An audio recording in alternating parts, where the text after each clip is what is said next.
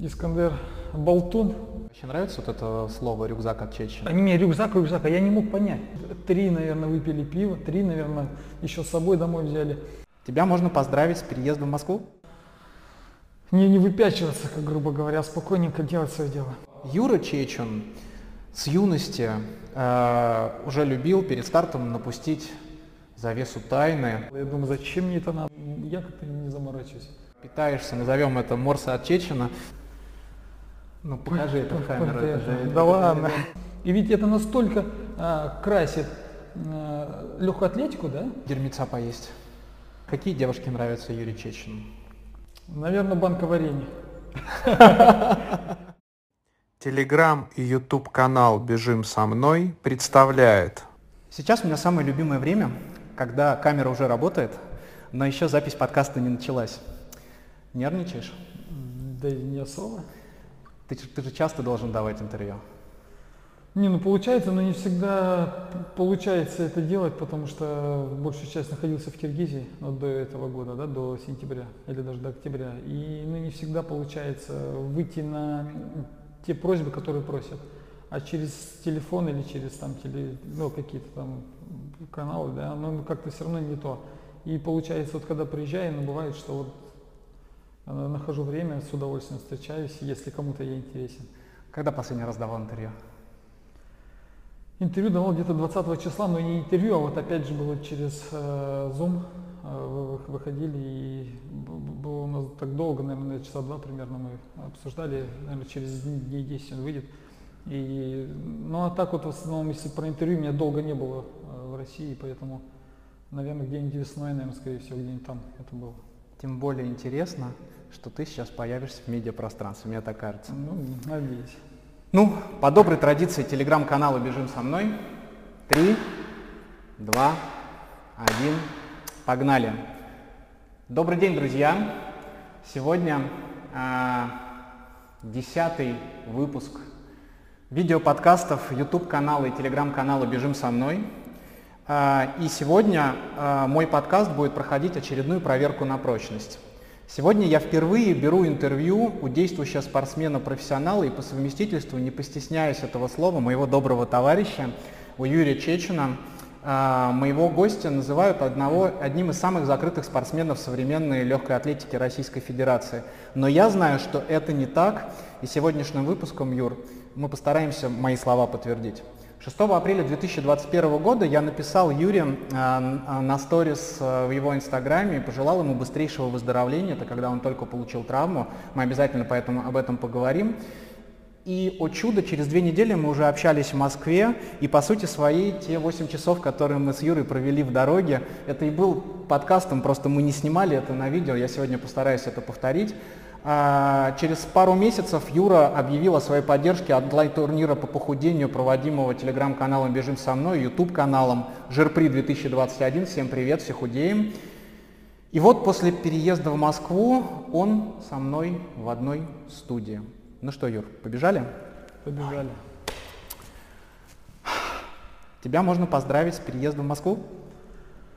Ну не с переездом, но пока такой небольшой шаг сделан для этого. Пока я не думаю, пока если я буду сейчас еще бегать на это, я надеюсь, э, хотя бы я себе так поставил цель, а, годика еще, может, два-три. А, Пока буду находиться, наверное, большую часть все-таки в Киргизии, но уже немножко не в том формате, как я находился там, у меня там был дом. А Сейчас у меня его там нет, то придется уже, как и все спортсмены, приезжать туда, это надо будет снимать жилье и в этой сфере. Поэтому пока сейчас здесь э, так беру м, жилье, недвижимость, а к чему это все приведет, посмотрим. Время покажет. Ох, понаехали в Москву. Москва не резиновая. А, где будешь жить в Москве? Ну, я беру, во-первых, не себе сейчас, чтобы не я понаехал, да, а это я беру папе э, жилье, э, это его квартира будет, поэтому взяли, можно уже сказать, да, что где метро Первомайская, возле э, парка. По- Почему именно там сразу может быть отличный связь? Потому что э, всегда, наверное, очень часто я в Москве, когда нахожусь, э, я живу, наверное, большую часть это вот гостиница в Альфа, это вот те, те, которые к Олимпиаде 80 года построены. Поэтому мне этот район очень знаком, я здесь очень часто бываю, очень много раз здесь был. Поэтому выбирали сразу это в периметр Измайловского парка. Измайловский парк – это место, где бегает Андрей Гребенко из бегового монастыря, теперь Искандер Едгаров э, туда переехал.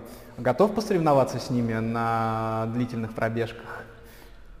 Я всегда открыт, всегда. Я, мне кажется, никто меня не упрекнет, что кому-то я когда-то в чем-то отказал. Ну, мне кажется, говорю, любой человек ко мне может обратиться, в любой человек может, могу прийти, вот как и два дня назад. В Измайловском парке у нас была пробежка, пришло большое количество людей. Поэтому никогда никому не отказывал, надеюсь, что не откажу, всегда открыт для диалога, для контактов. Всегда пожалуйста. Я за это тебе очень признателен а, и надеюсь, что из нашего с тобой видеоинтервью люди тоже это поймут и перестанут называть тебя самым закрытым успешным атлетом э, в нашей среде легкой атлетики.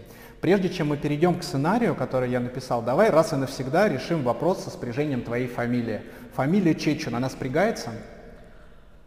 Вот у нас в семье принято ее не спрягать. Просто Чечун и все. Мужчины женщины всегда у нас были одна фамилия и не было там Чечу, ну Юрий или Чечу. Нам вот всегда четко, и я понимаю, что в русском языке, да, мужские фамилии как а, принято, их нужно спрягать, но у нас нет. Вот я знаю, что у меня папа сам родом из Белоруссии, он, у него все родственники, все там, я вот знаю, что вот никто никогда у нас их не, вот все, просто Чечун и все.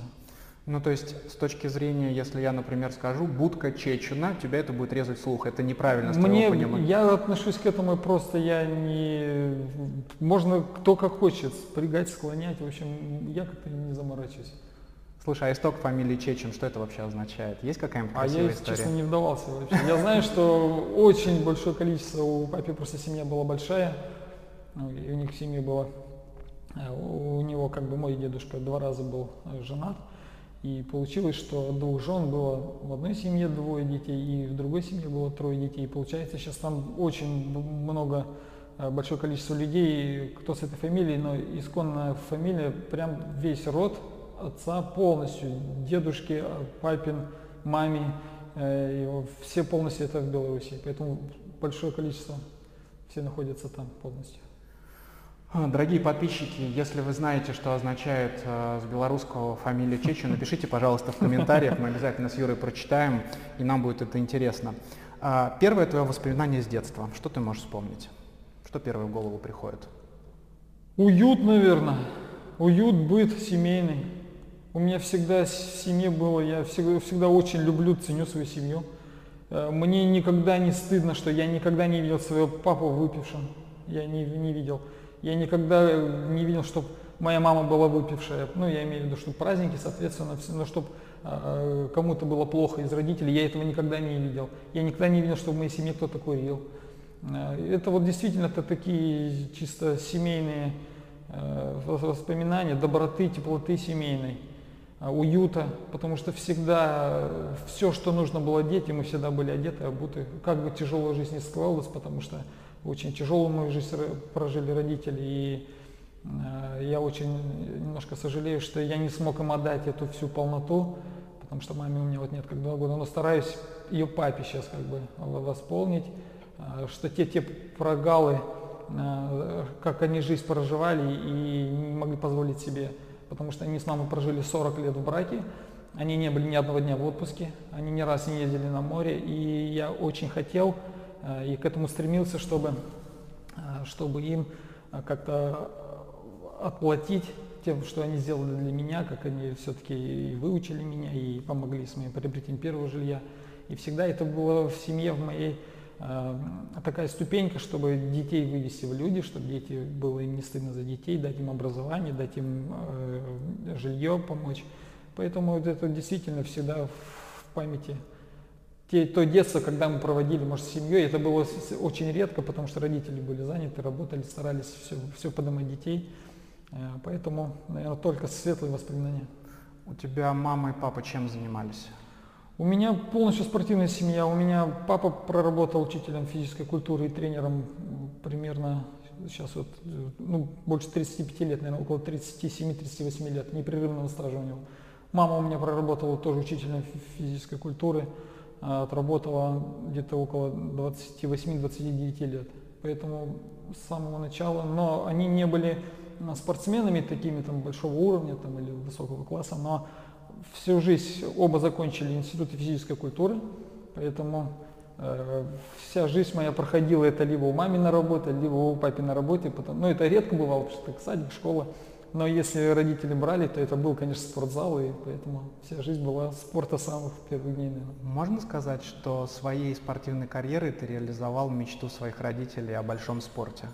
У меня от нашего разговора пульс поднялся, что говорит о значимости. Ну, что касается папы, точно, потому что мама никогда в спорте не была. Она просто закончила школу, в то время это было 10 классов, и поступила в институт физической культуры, его закончила, но в спорте никогда не была. Ну, вот единственное, что базовые какие-то виды те, что были при институте, ну там, соответственно, обычно там разнообразно за институт надо было выступать, то пап, что касается папы, то я думаю, скорее всего, здесь это попадание 100%, потому что папа э, с детства э, увлекался э, лыжами, э, он э, был лыжником, э, и он, наверное, сейчас вот, потому что по сегодняшний день он все это прогнозирует, планирует, у него не было тренера, он всю жизнь сам в лесу ходил, топтал себе э, трассу и там делал тренировки. Поэтому, поэтому тут точно, что, наверное, он э, выстроил ту цепь, наверное, которую, может, он себя видел в спорте, и меня в этом плане направил и, и помогает по сегодняшний день,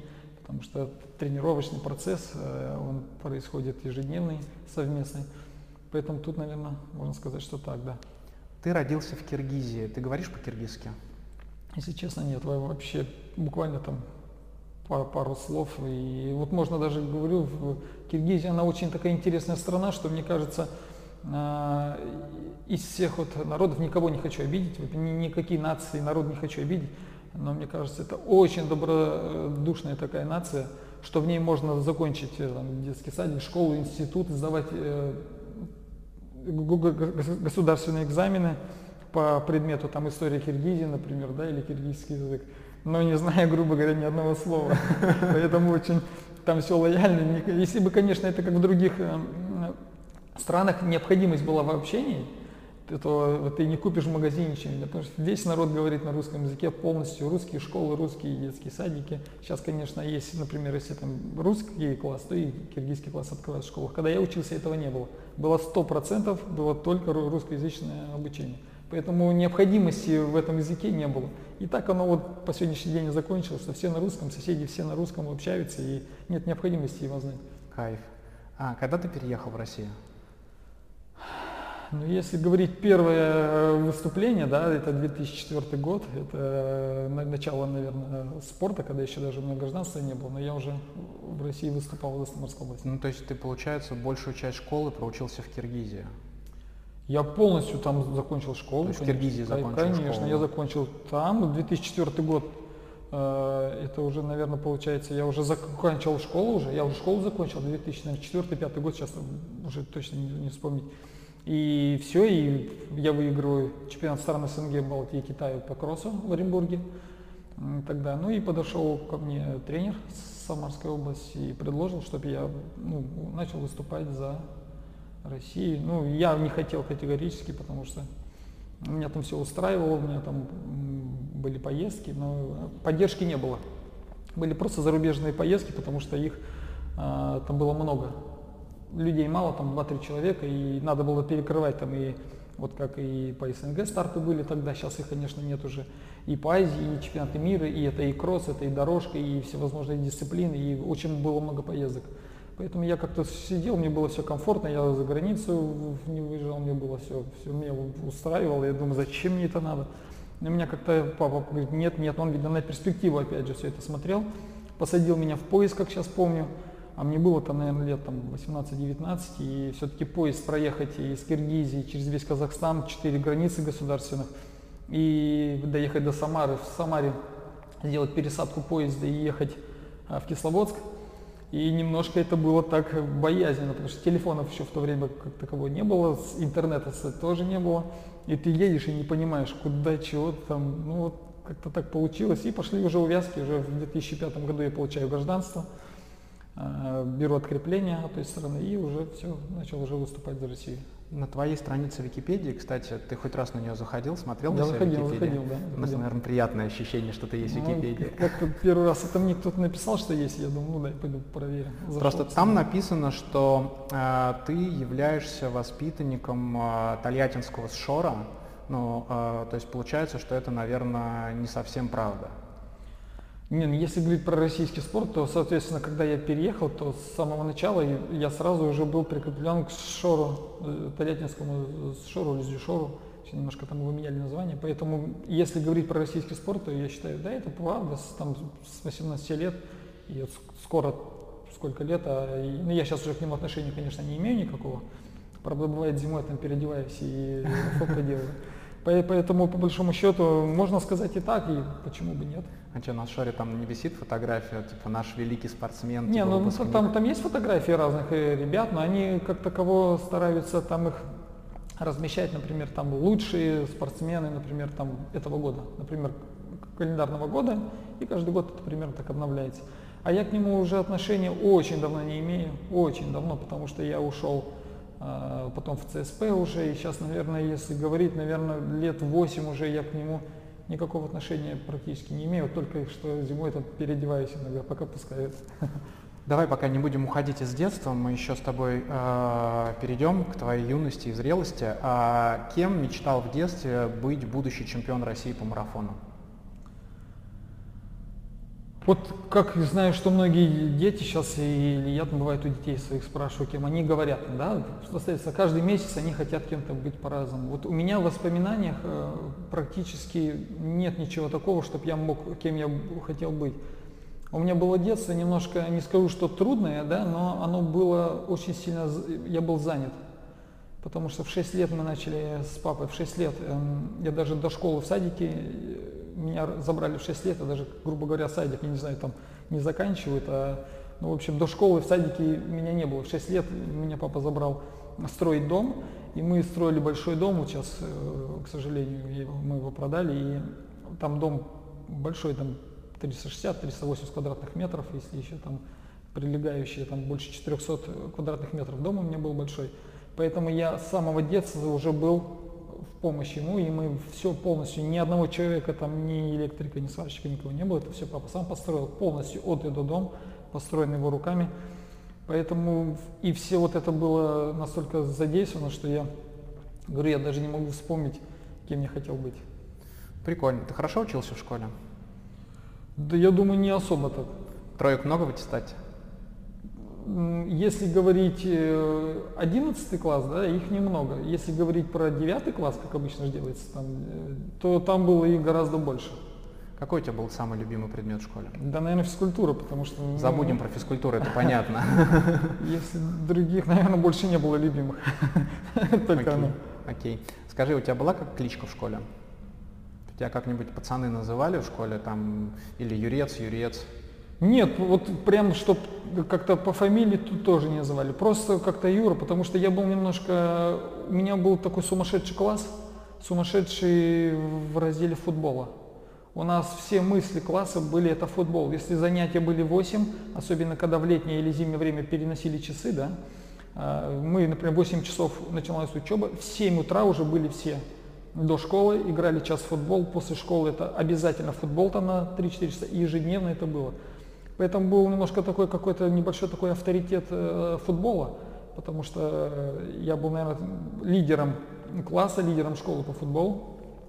Поэтому было, наверное, больше такое немножко уважение. Вот если бы, наверное, этого не было, не знаю, а так вот э, прям откровенно говорю, что в школе никаких кличек не было, и было просто там Юра, или, ну, я иногда по фамилии, например, называли, все. А, в конце школы, школы уже начали посещать мысли, что ты можешь свою дальнейшую жизнь связать со спортом? Начали посещать, э, где-то, я думаю, девятый класс стал таким, наверное, переломным, переломным в спорте. Потому что еще восьмой, седьмой, шестой класс, все это было, я не понимал, наверное, больше всего. И я, может быть, даже не хотел, чтобы моя жизнь связалась с бегом. Я ходил на тренировки, я занимался, но у меня не было той ответственности. И в то время, я считаю, я очень много потерял в спорте. Именно того, что на тот момент я мог достичь, я не достиг. Это сейчас со временем, с возрастом это понимание приходит.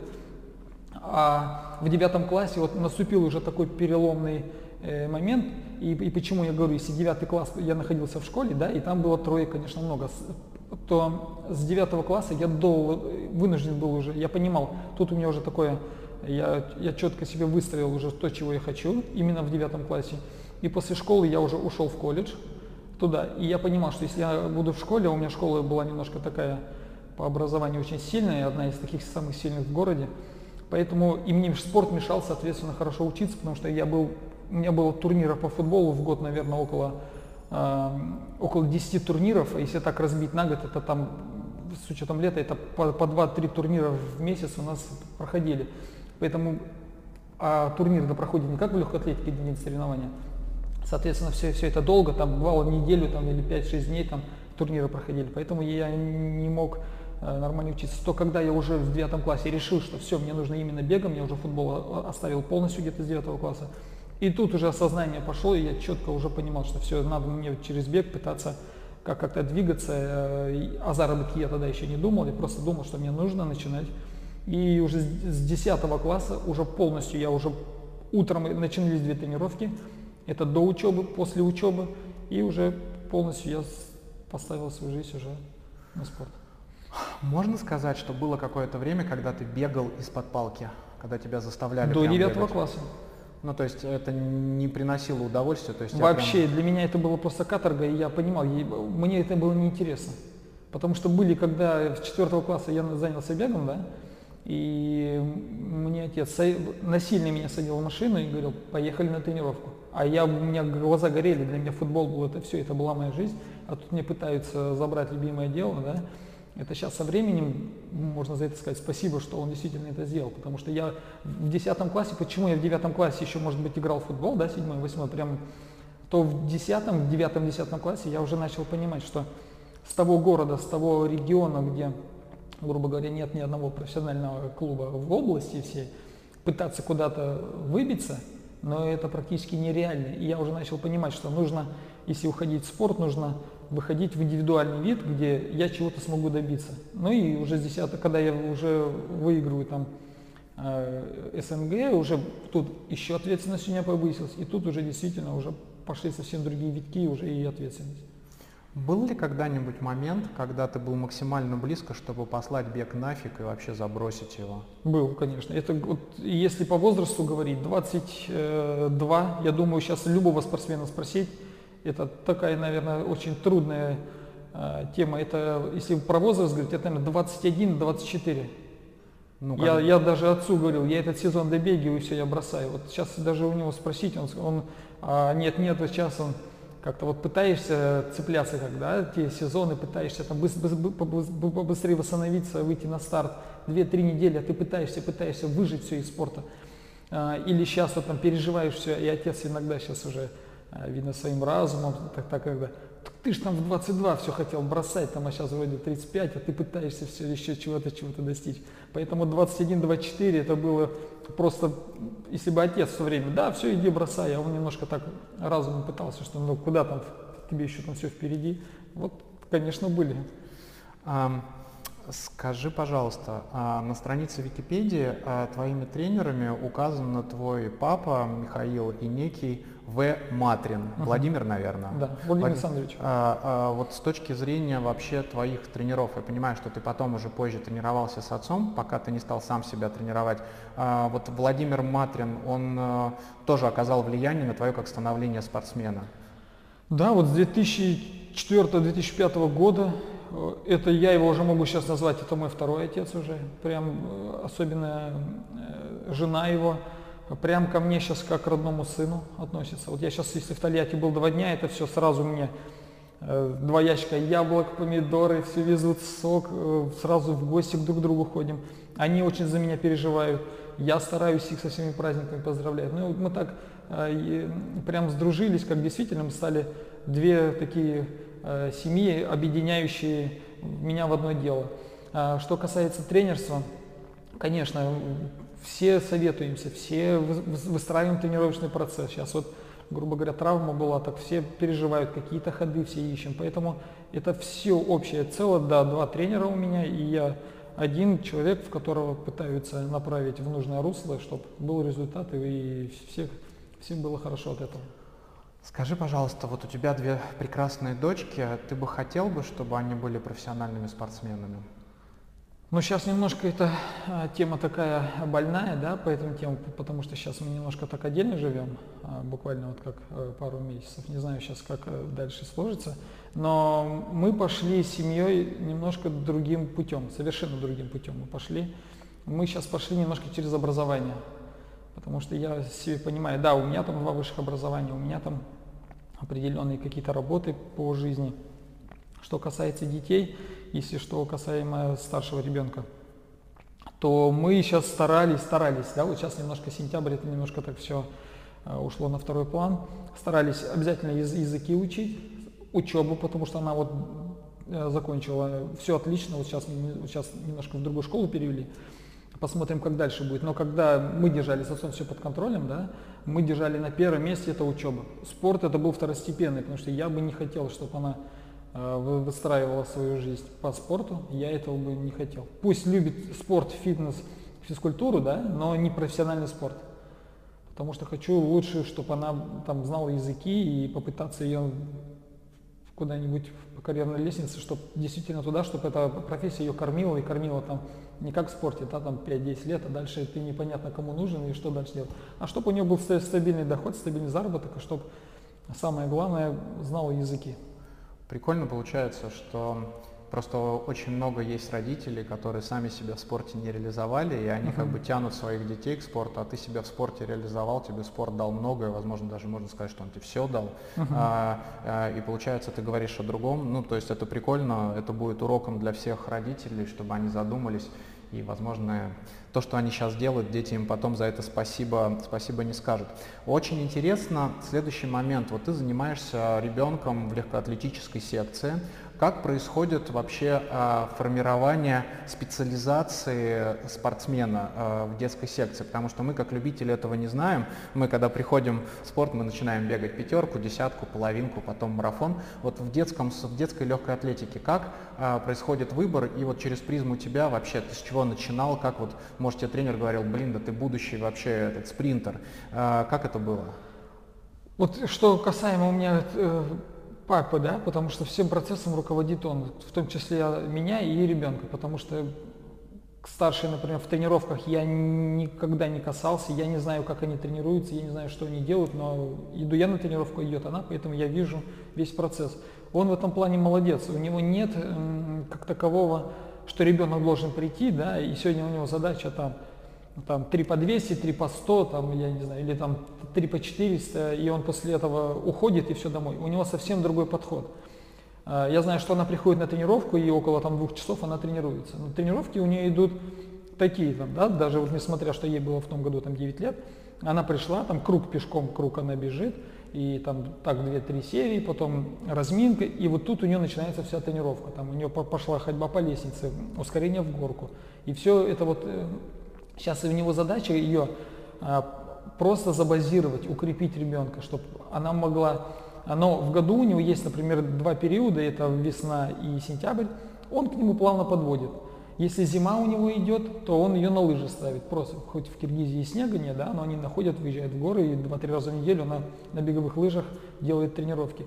И есть месяц, она просто выходит на ролики, берет лыжные палки, она катается. Поэтому он спорт немножко делает вот таким разносторонним, чтобы ребенок сейчас, ее поставь на лыжи, она у меня умеет, на коньки она у меня умеет сейчас даже вот ребенку э, младше 5 лет, она на горных, на, на горных лыжах у меня катается, на беговых лыжах она катается, ролики, коньки, э, я не знаю, там что еще, велосипед, там велосипед она уже там, там с двух лет уже мы ее уже садились на трехколесной, она уже каталась.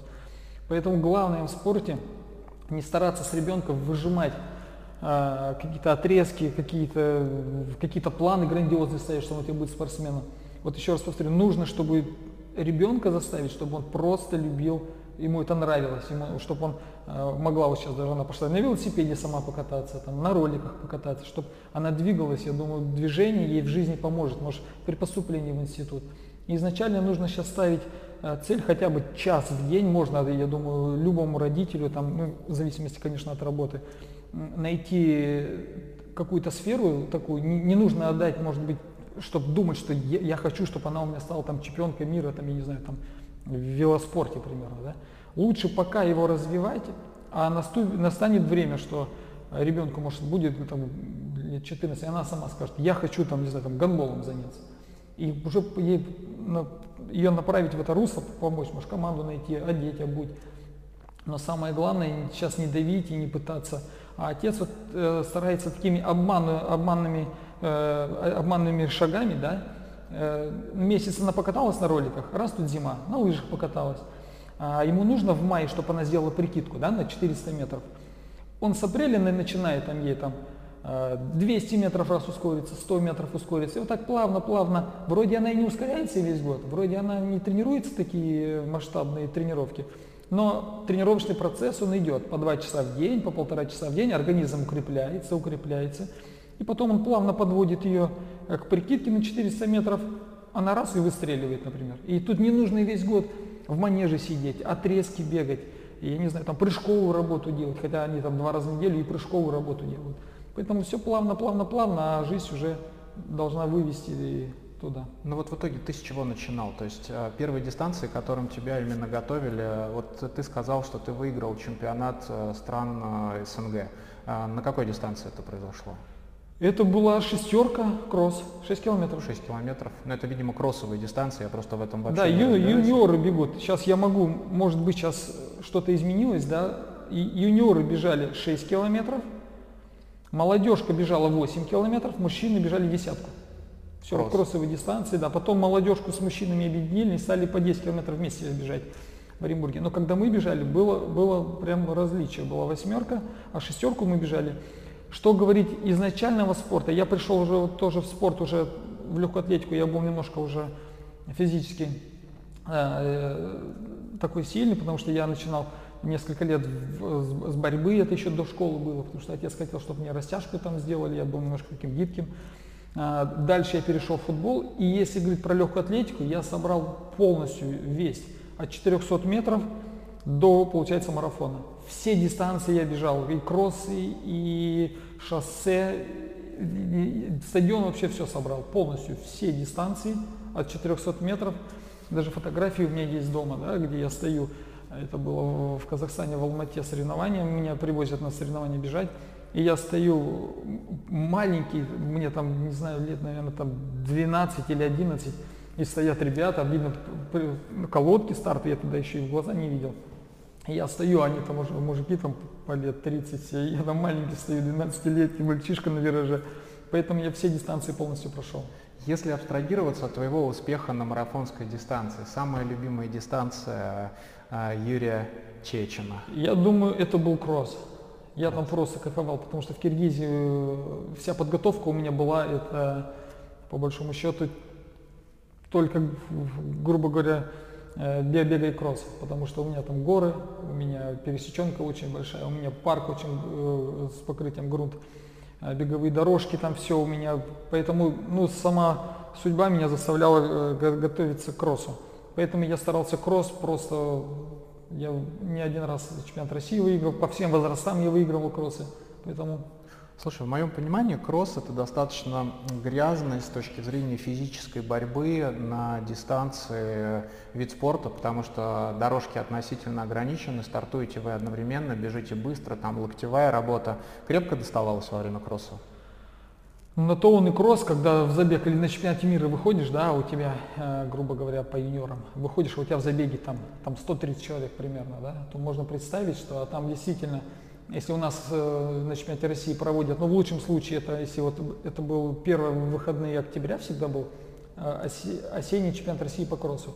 Это был Оренбург, то погода комфортная всегда была, но редко, когда был дождик, то бежишь, э, там трава, ну, комфортно можно было бежать. Небольшая горка песчаная, но как ты бежишь. То за границей они немножко тут э, выстраивают э, саму трассу в схеме, что для красоты, для зрелищности. И там они немножко делают, там они уже бревна кладут на трассу, да, они там специально выкапывают ямы, заливают туда может, грязь и воду, все это мешается, и ты бежишь, это все. То прибегаешь, может, шиповка у тебя нет, и, соответственно, когда 130 человек, ладно, стартует, а потом же идет сужение, то можно представить, что доставалось. Я помню, как-то на чемпионате мира добегал, мне шиповком задели, а бежишь в шиповках, задели и икроножку правую, так я прибежал, у меня в крови весь носок был, весь шиповок, ну, поэтому а про локти там или что-то там уже вообще речи не идет. Да, да и у нас даже на российских стартах тоже выходишь, раньше сейчас кросс немножко э, потерял свою мощность, потому что раньше на чемпионат России выходили все самые сильнейшие, марафонец, ты, шоссе ты бежишь, как-то была такая, что осенью стартов нет, и все выходили бежать этот кросс. И конкуренция была очень сильная, и бежишь, и, конечно, всякое бывает. На, на то он и кросс. Слушай, прикольно получается. Э, то есть можно сказать, что исходя из твоей кроссовой подготовки, то те толчки в кавычках, которые ты оказывал Искандеру на трассе московского марафона, на самом деле толчками не являлись. Да, конечно, нет. Но я говорю сейчас, ну, я понимаю, был за всю жизнь, да, сколько я марафонов отбегал или в спорте. Если бы хотя бы кто-то там э, два раза бы мне предъявил, например, ну, не, не хочется слова такое сказать, предъявил, да, кто-то мне в чем-то обвинил, лучше скажу так, что да, хотя бы э, на каких-то стартах, не на одном старте, а хотя бы на двух стартах что-то подобное происходило, да, то я бы сказал, ну все, извините, да, значит, ну, я такой человек. Но когда ты бежишь, ну, даже в мысли в голове не было, потому что я говорил, что я выходил на московский марафон. Это немножко была такая э, карточная игра в сфере, что две недели у меня не было опыта такого, у меня его просто не было. Я, я не знал, как организм себя поведет, я не знал, как Э, я себя, во-первых, очень плохо чувствовал. Где-то за неделю до старта я почему-то э, или долгое нахождение уже на равнине, потому что тоже я три недели до старта, у меня, у меня очень много с московским марафоном сейчас связаны такие небольшие уроки. Во-первых, что я там на 20-21 день я бежал э, и никуда не поднимался, я просто на равнине находился. Во-вторых, что две недели между марафонами. Я очень многого выжил для себя. Если вдруг в будущем вдруг стану тренером, да, грубо говоря, то я тут очень много выводов себе сделал, что можно бежать через две недели, можно бежать, что там три недели нахождения тоже не помешали мне бежать марафон, что я раньше старался отбежать и тут же в горы подняться, чтобы опять эту волну ловить потом, что подъем и спуск по Среднегорью. Поэтому стараюсь всегда в честной борьбе, и мне не стыдно за свою жизнь, что всегда я был в спорте чист, всегда я был чист, никогда в жизни я у меня и мысли не было, что я могу что-то употребить, чтобы что-то. Поэтому за мою спортивную жизнь я всегда, мне, мне не стыдно, что я где-то а, какими-то грязными делами там деньги заработал. Я в этом плане, я, моя совесть чиста перед самим собой. Слушай, ты же явно должен находиться в допинговом пуле. Ну, такой спортсмен такого уровня не может быть э, не в допинговом пуле.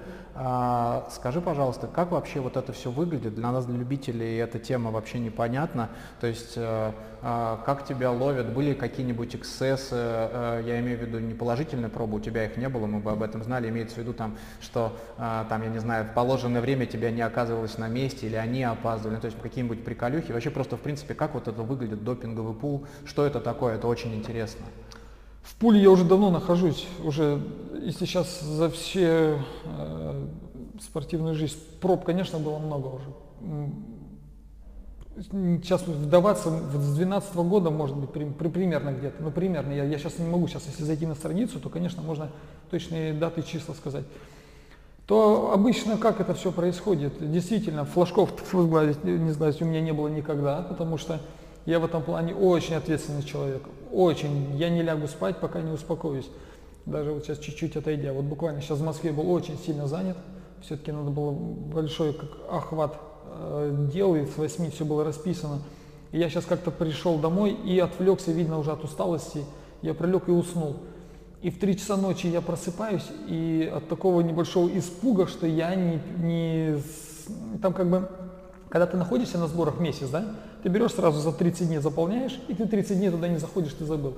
А когда ты вот перемещаешься, э, сегодня тут, завтра там гостиница, потом квартиру снял, потом опять гостиница, нужно каждый день на следующий день заполнять. Я при, пришел, вот уснул, и в 3 часа ночи я просто просыпаюсь, и я понимаю, что я по документам, что я в Киргизии нахожусь сейчас, что я как бы заполнил на весь квартал, что я в Киргизии, а потом уже меняешь каждый день, где ты находишься. И я понимаю, что там плюс 3 часа, там уже 6 часов, а у меня с 7 часов до 8 я должен быть находиться именно там. Я быстрее давай все это менять, э, все поменял, что, видно, выдает локацию Москва. Мне удалось, сейчас был в Киргизии, я уже бы это не поменял, мне бы пришлось часовой интервал ставить где-то на вечер, потому что там 4-5 часов не позволяет уже ближайшее поменять.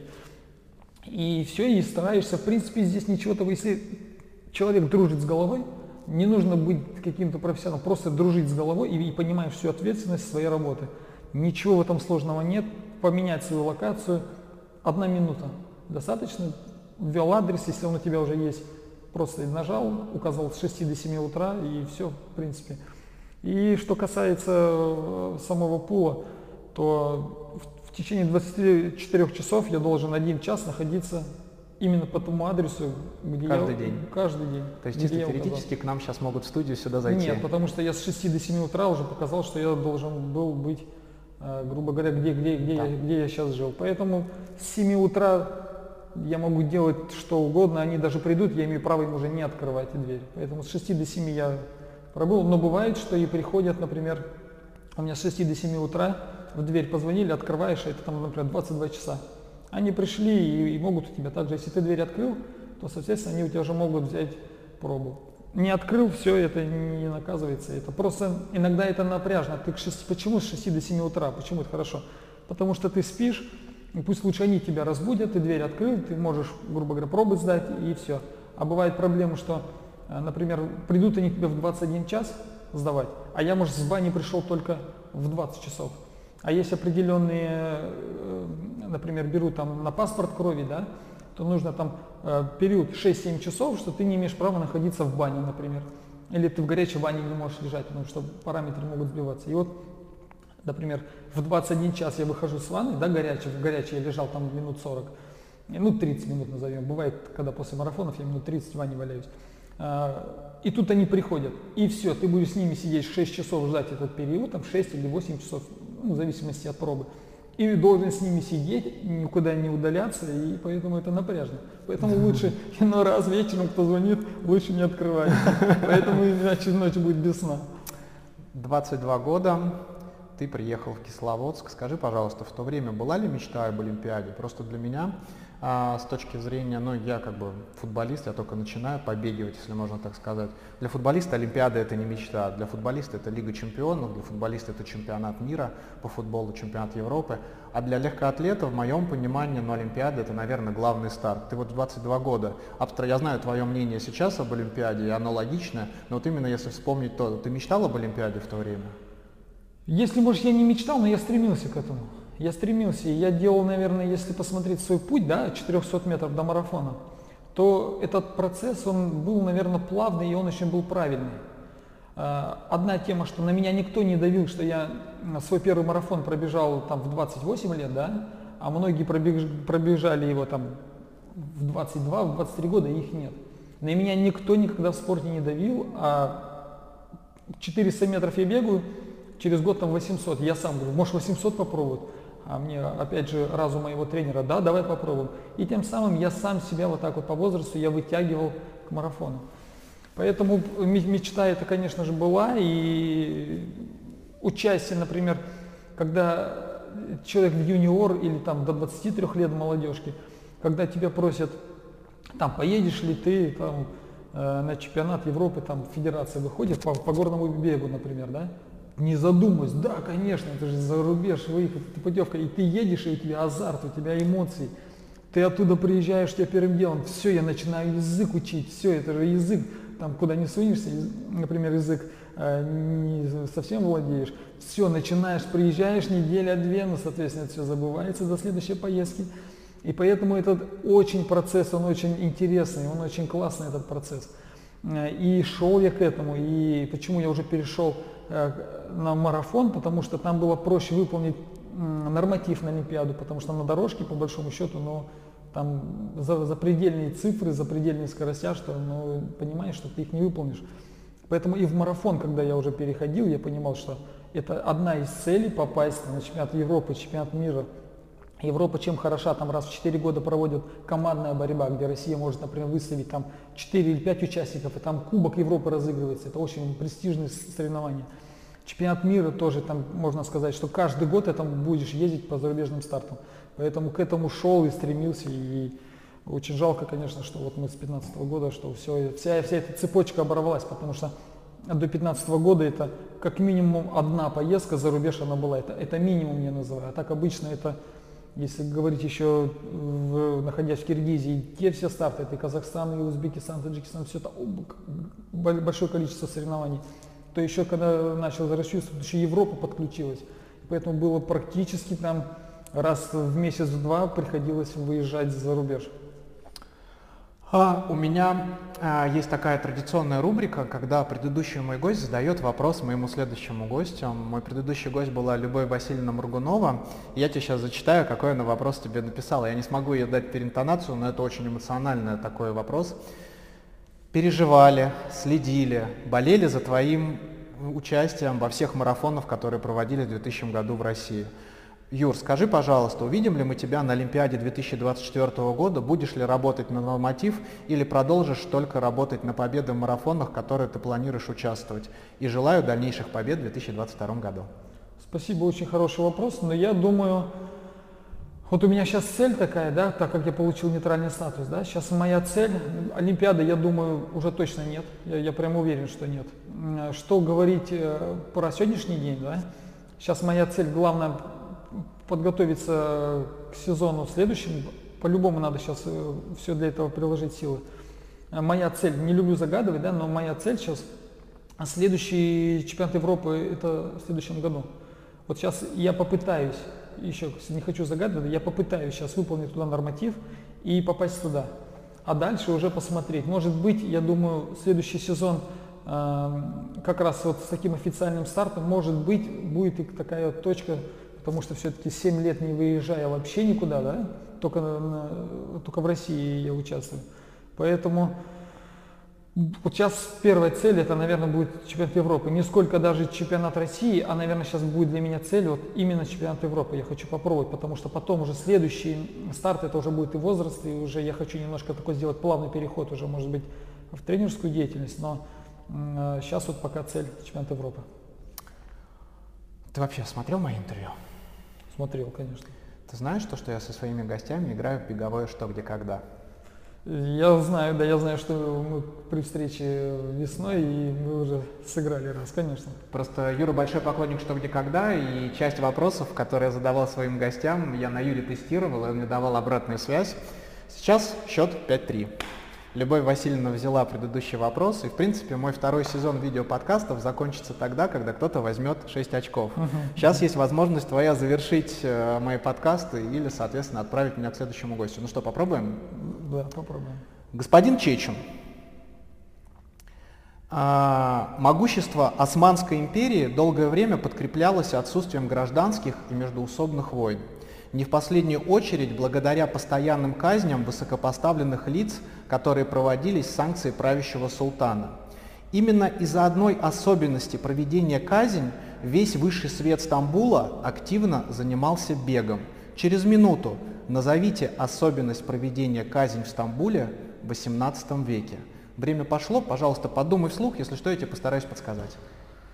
Так, Значит, была мотивация, да, что если ты пробежишь или что-то сделаешь, а, что тебя может, э, ну, тебя не, не, не, не казнили. В этой сфере, нет? Ну, логично, да, наверное. Да, вот поэтому надо сейчас подумать, э, что, что для этого надо было. Быстро бегать или давали возможность от, от определенного момента и времени, если успеешь пробежать или убежать, значит ты живой. Поэтому здесь вот сейчас э, так очень, конечно, интересно а, подумать. Ну, наверное, говорю такой немножко банальный ответ, наверное. Если бег, да, и, и тебе спасает жизнь, то, наверное, а, может быть, казнь была еще вот как вариант, что казнь была какое-то животное примерно, да, ты от него можешь убежать и остаться живым, тоже маловероятно, потому что если это хищник, то у тебя по-любому нет. То по-любому у тебя шансов нет то остается только один, а, а, еще вот, я думаю, вариант какой может быть. А, если это Османская империя, то, наверное, скорее всего, это были, а, еще вот я точно не знаю, в то время оружие было, нет? Я имею в виду стрелковое. Ну, конечно, было. Ну, я имею в виду, 18 век, конечно. ружье, было, да, всё да, это конечно, было, конечно да. же было. Убежать от пули тоже не вариант, Невозможно. правильно? От стрелы убежать, если на определенном расстоянии, то может быть шанс какой-то, может быть, и был, да? Если там убежать в сторону.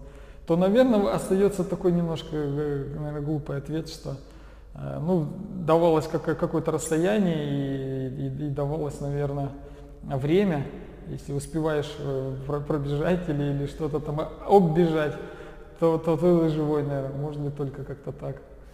Давай сейчас, как в настоящем «Что, где, когда» отвечает господин Чечин. Ваш ответ.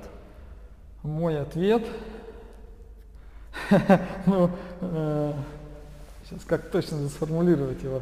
Мой ответ, что э, давалась, давалась дистанция, за которую этот человек, который был в чем-то там обвинен, да, э, и время. Если он успевает пробежать за это время, значит ему сохраняли жизнь. Ваш ответ понятен. А, внимание, правильный ответ. А, каждому а, человеку из высшего света Стамбула, если его обвиняли и доказывал суд, что он виноват, ему давали на выбор. Либо он идет на казнь, либо он мог вызвать главного палача Стамбула пробежать забег. Если он его обгонял, то, соответственно, его просто выгоняли из Стамбула, но он оставался жив. К сожалению, принять ответ я твой не могу Ну да, по всем правилам, что где когда. Счет 5-4. Ждите следующих выпусков. Надеюсь, вы будете довольны. Кайф. А, марафон. Скажи, пожалуйста, если бы 20 лет назад тебе сказали, что ты будешь мега успешен на марафонах, ты бы рассмеялся бы человеку в лицо? Даже и 20 лет не надо.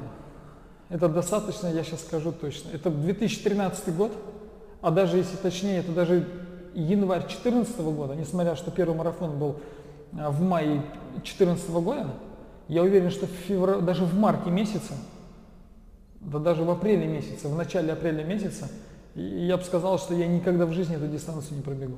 Вот просто я бы сказал, что а, мне что до этого меня подводили, и руководство даже вот в нашей федерации легкой атлетики, а, они видят, что как получается у меня в кроссах, да, я еще тогда в- на тот момент иногда выходил на половинки, на чемпионате России я как-то бежал вторым был, а, 65, там, по-моему, с чем-то я бежал, хотя не готовясь с кросса, просто через неделю поехал бежать. А, И мне говорили, переходи на марафон, у тебя все данные, у тебя все возможности, как ты бежишь кросс, у тебя мышечная работа здесь, выходи. И я говорю, никогда в жизни, да вы о чем говорите, я никогда его не пробегу. Это вот даже еще буквально апрель 2014 года, и я уверен, что я, я просто был в сам себе, и я говорю, что это точно не для меня, и это дистанцию никогда не пробегу. Твой первый марафон был 2.18, притом ты к нему не готовился, а лучшее твое время 2.14. Мне кажется, что твой предел на марафоне не раскрыт. Согласен со мной? Конечно, согласен. Не знаю, как сейчас, но то, что потеряны эти годы, полностью согласен. А где ты видишь свой предел? Вот в цифрах. Можно ли так сказать? Но не заходя в какие-то дебри, да, я думаю, вот если бы не вот это падение, да, я, я думаю, я бы постарался, постарался бы, наверное, приблизиться к нормативу в этом году.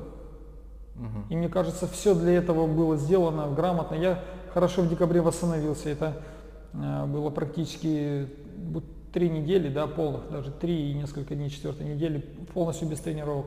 Я полностью был восстановлен, я хорошо проделал восстановительные процедуры. Это там и грязевые ванны, и обычные там ванны в Киргизии находился. Это через день массаж. Но я сделал все полностью комплекс. Почему, когда я со 2 января начал бег, и я чувствовал, что я в хорошей форме, я восстановлен, я поправился. Если я поправился, это значит, что а, ну, вот когда заканчиваешь, например, в том году 6 декабря марафонскую дистанцию, да, примерно дней 10 и у меня был прям видно, э, эти четыре марафона, они свое дело все-таки сказали, то э, я не мог по большому счету поправиться. Я питаюсь хорошо, усиленно, где-то у меня там э, очень много там ресторанов было, там перееданий, я не поправлялся. И где-то вот примерно с 24 до с 22 декабря, вот там после там, двух недель после марафона, у меня резко я начал поправляться. Это уже говорило о том, что все, организм уже восполнил те все траты, и он уже начинает уже на излишке уже э, запас, потому что я ко 2 января, еще новогодние праздники, 3 января я где-то я набрал примерно где-то 8-8,5 килограммов за эти 3,5 недели. Я был полностью восстановлен. Поэтому началась вторая, э, второй этап, как бы, да, если тот год мы закрыли, то начинался январь, февраль, март, апрель, четырехмесячная подготовка, и все было спланировано, это были горы, это была Абхазия, равнина, и уже второй блок был, это а, опять Киргизия, и выезд из Киргизии в Сочи бежать. И все было спланировано хорошо, и э, я думаю, я бы сделал все, что и по подготовке, и по форме январской-февральской, да, несмотря что тогда я был травмирован, я все равно продолжал еще тренировки, а форма была прям в полном порядке, я был в полном был порядке. Я думаю, ну, задача была одна, это бежать 2.11.30. Не хочу говорить там какие-то цифры, потому что все-таки у нас климатические свои условия и трассы соответствующие. Поэтому, ну, говорю, в этом пределе, ну, я, мне кажется, я бы старался держать скорость. Я в начале своего выпуска, дорогие слушатели, сказал, что 6 апреля я написал Юрию, 2021 года. А, и в части нашей переписки я задал вопрос, э, ты бы бой бы дал бы, на что пришел однозначно ответ про мгновенно 100%, я был готов, э, и всем бы пришлось бы тяжело. Очень жалко, что тебя не было, и вообще тебя очень не хватает э, в нашем марафонском мире. Скорейшего тебе выздоровления. Тебе сейчас не хватает одной минуты по личному результату до звания мастера спорта международного класса. Uh-huh. Для тебя это важно достигнуть максимума с точки зрения ранга среди спортсменов нашей стране, или ну нет и нет, как бы какая разница, зато ты выиграл а, все марафоны, в которых принимал участие. Оно важно а, не сколько, что перед общественностью, да, мне, мне как-то, что называют меня там мастер спорта, да, а не мастер спорта международного класса. Оно очень важно при представлении человека. Я считаю, вот, вот здесь это важно. Потому что когда тебя представят, ну, образно, вот сейчас мы начнем наш диалог, да, и тебе скажут мастер спорта. Ну, мастер спорта я его выполнил еще там 18 лет, да, примерно. Я уже на кроссе, я выигрываю чемпионат России по юниорам, тебе уже дает э, право э, быть мастером спорта России. Поэтому, конечно, меня это цепляет. И одна из вещей, которая вот должна была быть в этом году, потому что если тот год, да, у меня была цель, непонятка вообще со стартами, да, и почему я стартовал? Потому что я стартовал Пермь, и я не знал, что будет Москва. Ну, как в этом году, да? Я бегу в Москву, и я, еще мне руководство а, даже в ноябре, в, в октябре не говорят, что будет чемпионат России. Поэтому ты стартуешь, и ты понимаешь, что вот ты можешь пробежать, и все, сезон может быть закрыт. Он просто может быть закрыт. Поэтому старались просто по факту. Есть старт, мы бежим. Есть старт, мы бежим. Поэтому идет. И, а когда следующий сезон мы уже планировали, то вся ставка была мы начинаем бежать в Сочи. Вот план был какой гонки, да? Сейчас вот сейчас можно уже говорить, он прошел. Если бы мне до этого спросили, я бы, конечно, об этом бы не говорил, потому что это, грубо говоря, наша тактика, наша стратегия. Э, задача была, э, мы, должен был быть у меня человек, никого я не, мы бы не просили, никого. Должен был человек быть у нас, примерно, чтобы он на 18-19 километров э, держал мою определенную скорость. А задача была это бежать примерно 3.07, да, на норматив нужно бежать, ну, образно назовем, там 3.07. Вот должен был бежать эту скорость и бежать ее до того момента, либо я добегаю до финиша, либо я падаю, либо я не знаю, но задача была четко поставить все на карты этого старта.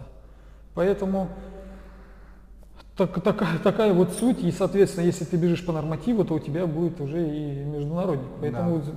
тут, тут было две задачи. Может быть, международник даже и чуть-чуть было приоритетней э, норматива, но норматив как держали в голове, потому что, говорю, повторюсь, что есть норматив, есть и международник. У тебя хоть раз была марафонская стена? Ты с ней знаком вообще? Была, была. Вот э, московский марафон, опять же он, да? А, московский марафон 2000, наверное, по-моему, 17 год. Могу ошибаться. 16 либо 17 год. Когда ты с температурой бежал? Когда я, да, у меня были куплены билеты, я прилетаю в Москву в четверг, в воскресенье у меня поднялась температура. И температура была не как сейчас, да, коронавирус, когда у тебя 37,2, 37,4, и ты понимаешь, вроде температура не критическая, а тут все было очень жестко. Температура была в районе 39, 39,4, 39,5. И начиналась она в субботу у меня началась. И за неделю до старта. А, день температура 39, соответственно, сбиваю, там оно не совсем падает. Второй день 39, в понедельник у меня 39. А, мне назначают уже под испугом, что с 3 дня по 39. Мне назначают антибиотики, вот как сейчас даже запомнил, цефтриаксон мне назначили. И нужно его проделать было 5 дней. И, соответственно, я его делал понедельник, вторник, среда, четверг, пятница. Пять, в пятницу я его закончил делать. А, в четверг я прилетаю в Москву. Пятницу я его заканчиваю и объясняю врачу сборной. Меня отправляют а, на Щукинскую в наш центр, где мы проходим медосмотр. У меня взяли кровь, взяли кардиограмму и говорят, мы тебе, о чем ты говоришь, антибиотик ты закончил в пятницу колоть, не вздумай э, бежать. Ну а я, как всегда, я, я туристом, что ли, приехал в Москву на московский марафон, думаю, думаю я по-любому побегу. Ну и вот я побежал, и с лидерами бежал где-то примерно до 34-го. Мне великолепно, между прочим, бежалось. Вот великолепно я бегу, и после 10-го думаю, думаю, вроде болезнь, да, а я себя великолепно чувствую. А 20 идеально, 30 идеально, там уже 33 идеально. И я понимаю, думаю, блин, я вроде, по-моему, я и не болею, думаю, так-то по ощущениям. А, у меня на разминках, когда я вот эту неделю начал бегать, у меня начались переляги немножко с пульсом. Видно температуры. Э, я, я бегу, и малейшее у меня, например, ускорение, малейшее, просто, то пульс же плавно повышается. А я, например, бегу кросс, он у меня там до 140, да? Я малейшее ускорение, а он мне буквально там за 10-20 метров, он мне сразу там под 180, под 190, прям малейшее у меня поднимался пульс. И я потом останавливаюсь, он долго-долго-долго на этой пульсометрии стучит, стучит, стучит у меня, и, и нехотя, нехотя снижался. Там в покое он у меня был примерно где-то 65-68 ударов. В общем, у меня, ну, видно, я очень сильно переболел, температура, видно, свои последствия внесли. И тут я 30-й пробегаю марафон, этот километр, я думаю, блин, бежится, думаю, вообще в норме. И вот где-то после 33-34, это уже мы вдоль Москвы реки тут выбегаем, уже тут, тут бежишь к финишу в сторону Лужников. И вот здесь я понимаю, я бегу, и у меня начало вот все заканчиваться. Разум у меня все понимает, и я, я понимаю, что у меня вот пошло уже, наверное, сверх сверхистощение. И после 35-го я смотрю, у меня уже скорость пошла э, уже туда, наверное, где-то под 4 минуты я уже побежал. Э, и уже с 37-го, с 38-го я уже ничего не помню вообще. Э, и я, я помню вот только сейчас вот у меня в памяти, да, а, что мне люди вот кричат там, Юра, ну вот финиш, а я добежал там с лидерами, а тут я бегу там потом второй, я бегу третий, потом я уже тут, а меня начинают подбирать, я потом четвертый, я потом, по-моему, я пятым прибежал, пятым, пятым, пятым, пятым, пятым, пятым. И болельщики да видят, что тут, тут финиш уже там два, два с половиной километра, я там еще там третий бегу, да? А тут я уже не третий, я тут уже не четвертый. И у меня только в памяти момент с 30 где-то 7 по финиш, это только, что вот мне кричат, что Юра, потерпи, тут финиш, Юра, давай, все. Не помню ни финиша, ни как добегал, уже просто темнота в глазах. И тогда вот это мне уроком и стало, что марафон действительно ошибок никогда не прощает и не простит. А если не брать температуру, когда-нибудь просто вот именно марафонская стена, а, а, вот без температуры, когда ты готовился к старту, вот именно когда именно вот борьба с ней была, такое с тобой сталкивался, или ты согласен с тем, что марафонская стена встречается тем, кто не готов к марафону? Тут я, я больше, либо, либо кто не готов, либо кто-то накосячит по трассе. Вот, вот как я, например, в 2019 году накосячил на чемпионате России, когда я прибежал третий. Тогда Киселев выигрывает, Лейман второй, я третий когда я бегу все в лидерах, да, меня все устраивает, и ожидалась погода такая, ну, более теплая. И мы, а, вот очередные эксперименты, да, мы решили взять солевой раствор и поставить где-то примерно на 25 километр. А, и я все бегу, все контролирую, бегу с лидерами, уже там где-то фотографии есть, я даже немножко впереди бегу, ребята за мной. Но я бегу, и я понимаю, что ну все в идеале. Я выпиваю этот солевой раствор, а, а мы его поставили на, на на 20 и на 30. Как раз это где бежишь с трассы, уходишь по, на бетонку, это вот где Казань, здесь набережная, по ней. Я здесь его выпиваю, солевой раствор, у меня видно, организм его как-то усвоил хорошо. Потом я там разворачиваюсь, э, тут километр 8, опять питье, и я выпиваю снова, я там выпил свой напиток уже, 5 километров, и через 5 на 30 я выпиваю еще солевой раствор. И вот здесь у меня организм, видимо, два солевых раствора, он, видимо, у меня немножко это все не усвоил, а просто заблокировал организм. И я бегу, я понимаю, что у меня вроде калорий во мне хватает, энергии хватает, мышцы все работают, а я просто не могу бежать, я не могу бежать. У меня давай, у меня падает скорость, я ее не могу держать, я не могу понять, что происходит. Вот, видимо, два солевых раствора свое дело сделали. Вот после 2019 года я ни одного глотка солевого раствора больше марафоны. Солевой раствор это теригидрон имеешь Теригидрон обычно развел с водой, я еще его сделал, э, на 20-м сделал вот такой слабенький, а на 30-м, думаю, там уже будут потери большие солевые, я его, э, хотя столько марафонов за спиной, и все равно вот накладки где-то получается. Я его сделал прям помощнее, я думаю, чтобы вдруг э, попить его. И все, и с этого момента я финиширую марафон, видим, он у меня все усвоился, и я стою и понимаю, что во мне сил дофига, во мне энергии, я что бежал, что не бежал. Я не могу понять, что происходит, а старт я проигрываю. Вот только вот эти, наверное, несколько случаев, а прямо если не болезнь, то по большому счету э, все проходило нормально, гладко, если ты готов, соответственно. Да, если ты готов. А, дорогие друзья, как вы знаете, а, два выпуска назад у телеграм-канала «Бежим со мной» и YouTube-канала «Бежим со мной» появился спонсор фирмы Крутони. Крутони. Ты когда-нибудь слышал про фирму Крутони? Ну, надеюсь, сегодня узнаю. Да, сегодня узнаешь. А, маленький локальный бренд. Появился спонсор, и Скажи, Юр, что могло бы тебя бы заставить пробежать бы забег в беговой юбке? Да я думаю, в принципе, я человек с юмором. Я не думаю, чтобы я там долго об этом думал. Главное, чтобы была какая-то цель, задача выйти, там, поюморить, пробежаться. В принципе, я, я, не знаю, это трудно сказать.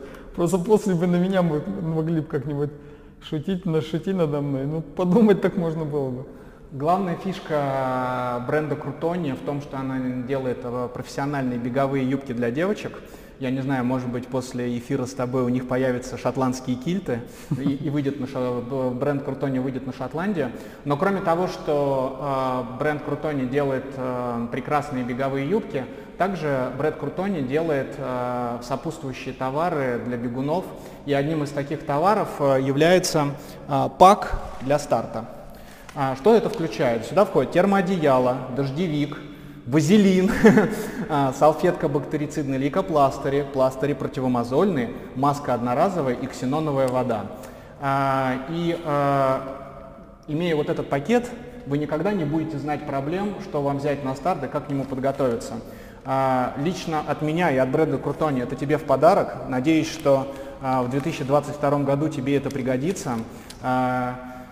А вы, друзья мои, бегом на сайт Крутони. Стартов у нас сейчас нету, но они обязательно будет, мы в это верим. Покупайте эти паки, давайте поддержим локальные бренды, ведь им сейчас так нужна в это нелегкое время наша помощь. Ты со мной согласен? Спасибо большое. Вот, между прочим, э, чуть-чуть такая тема. Э, обычно идешь к старту, и ну, всегда бывает погода там изменчивая, да, и, а тут и дождевик, и все. Спасибо большое, я надеюсь, что он мне действительно понадобится на следующий сезон. Кайф. Спасибо. Кайф. Крутоне, друзья. Крутоне. Слушай, прикольная тема, да? Да, да, да. Немножко забежали мы впереди паровоза, но это очень прикольно, что мы с тобой на одной волне, и ты предвкушаешь уже мои дальнейшие вопросы. А, коль ты затронул тему с питанием, давай поговорим о ней. Питание на марафоне. А, мы все знаем, что ты а, питаешься, назовем это Морса от Чечена. Я все продвигаю эту тему, что нам нужно марку твоих Морсов от Чечена сделать и каждому марафону делать прямо в зависимости от трассы, там, ну на десятку не нужно, там на половинку, на марафон прямо лимитированы такие. Во-первых, что это такое? То есть что в твоем вот питании, которое ты сам себе готовишься, это что там, что там находится? Исключительно все натуральное, если сахар, не знаю, можно его назвать натуральным продуктом, нет? Ну хотя тоже же из сахарной свеклы делается, правильно? Можно сказать натуральный продукт. Понятно, какую-то там термическую обработку все Но проходит. сахар покупной, то есть сахар сам еще не дошел до того, чтобы да сам нет, делать. Нет, нет, нет. Вот раньше в советское время, когда чуть-чуть тогда с родителями, я знаю, что дома на даче, у нас дача была, сахарную свеклу выращивали, и из нее там конфеты делали, там как-то ее на пару готовили, это делали, а сахар сам нет. Поэтому все исключительно натуральное, вообще никаких секретов нет, кто-то мог бы не рассказать, да. Поэтому никаких секретов. Берется обычная ягода, варится, грубо говоря, сироп да, с этих ягод. Уваривается до момента прям сиропа, чтобы он густой был. Разводится на воде. Все это, все это Вода любая или только своя, которую ты знаешь?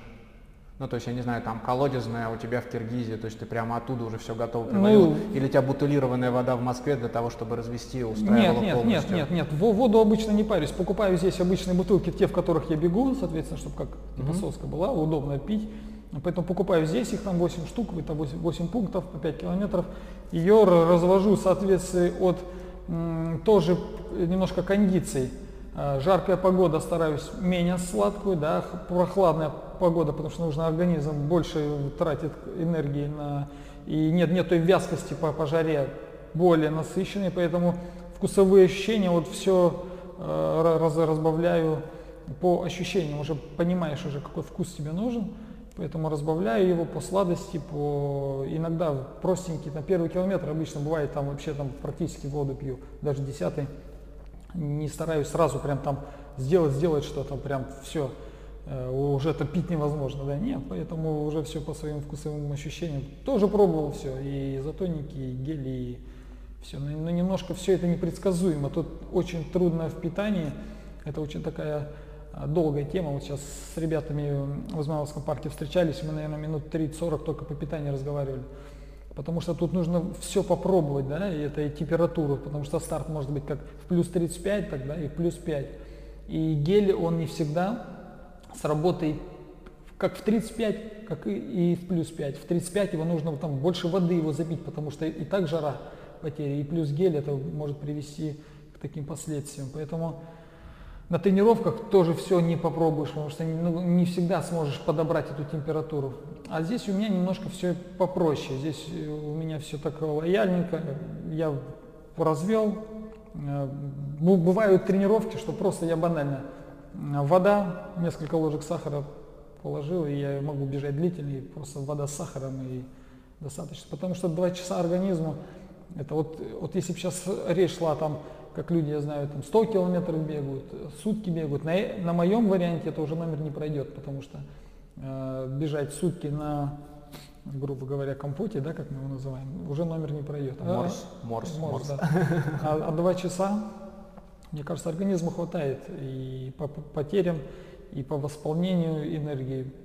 Каждые 5 километров у тебя стратегия, ты должен делать глоток своего или как-то по-другому. Расскажи, пожалуйста, это очень интересно. Тут э, спрогнозировать, да, почему я говорю, что я выхожу на старт всегда, да, и я не знаю, добегу ли я или не добегу. Вот я не уверен вообще в себе даже на 50%.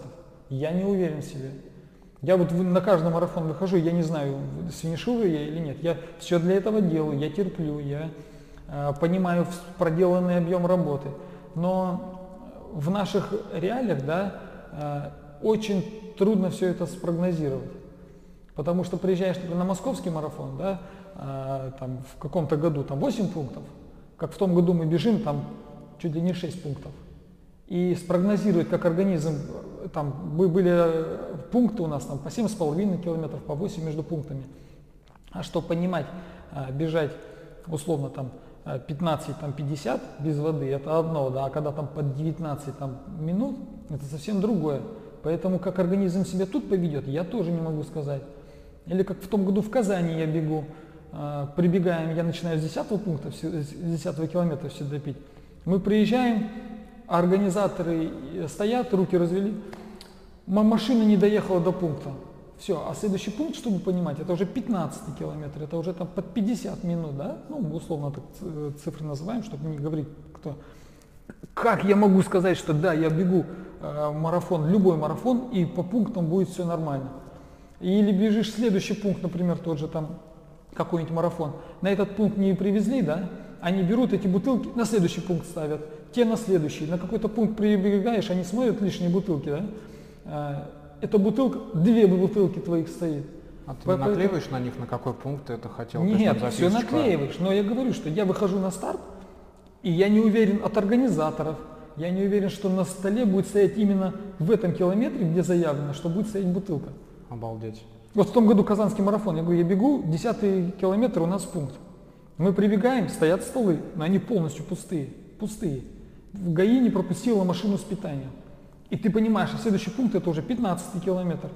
И поэтому вот эти всякие какие-то передряги могут сказаться, что можно просто не, не добежать марафон. Звучит очень интересно, но с другой стороны страшно, что, грубо говоря, на таком профессиональном уровне ты можешь гарантии не, нет. Э, не, не дополучить, э, не нет дополучить свое питание. А, ты знаешь, вот сейчас э, в любительском круге, сообществе есть такая тема, что бегать длительные тренировки на голодный желудок. Это, грубо говоря, подготовка твоего организма к тому, чтобы он научился питаться жиром а, на дистанции. А, ты вообще считаешь, в этом есть польза или в твоем понимании это вред? Вот а, твое личное мнение, там бежать, грубо говоря, 30 километров длительную, там, по, ну, для любителя это по 6 минут на километр, если взять меня без воды и без питания с точки зрения тренировки, это во вред или это реально в этом может быть польза?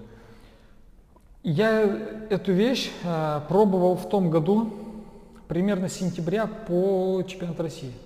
Но я пробовал это только в те дни, когда у меня километраж не больше 10-12 километров. Это большая часть года, это четверг, воскресенье. Бывает воскресенье полный выходной. Я пробовал утром, просыпался, э, ничего не пил, просто походил там минут 5, проснулся, умылся, да, и выбегал эти 10-12 километров, я пробегал. Потом я приходил, соответственно, ну, помылся, все там размялся. Ну и обед там не в 12, как обычно, у меня обычно обед в 12. Ну, часов в 11 я садился обед. Мне это нравилось. Я прям хочу сказать, что мне это нравилось.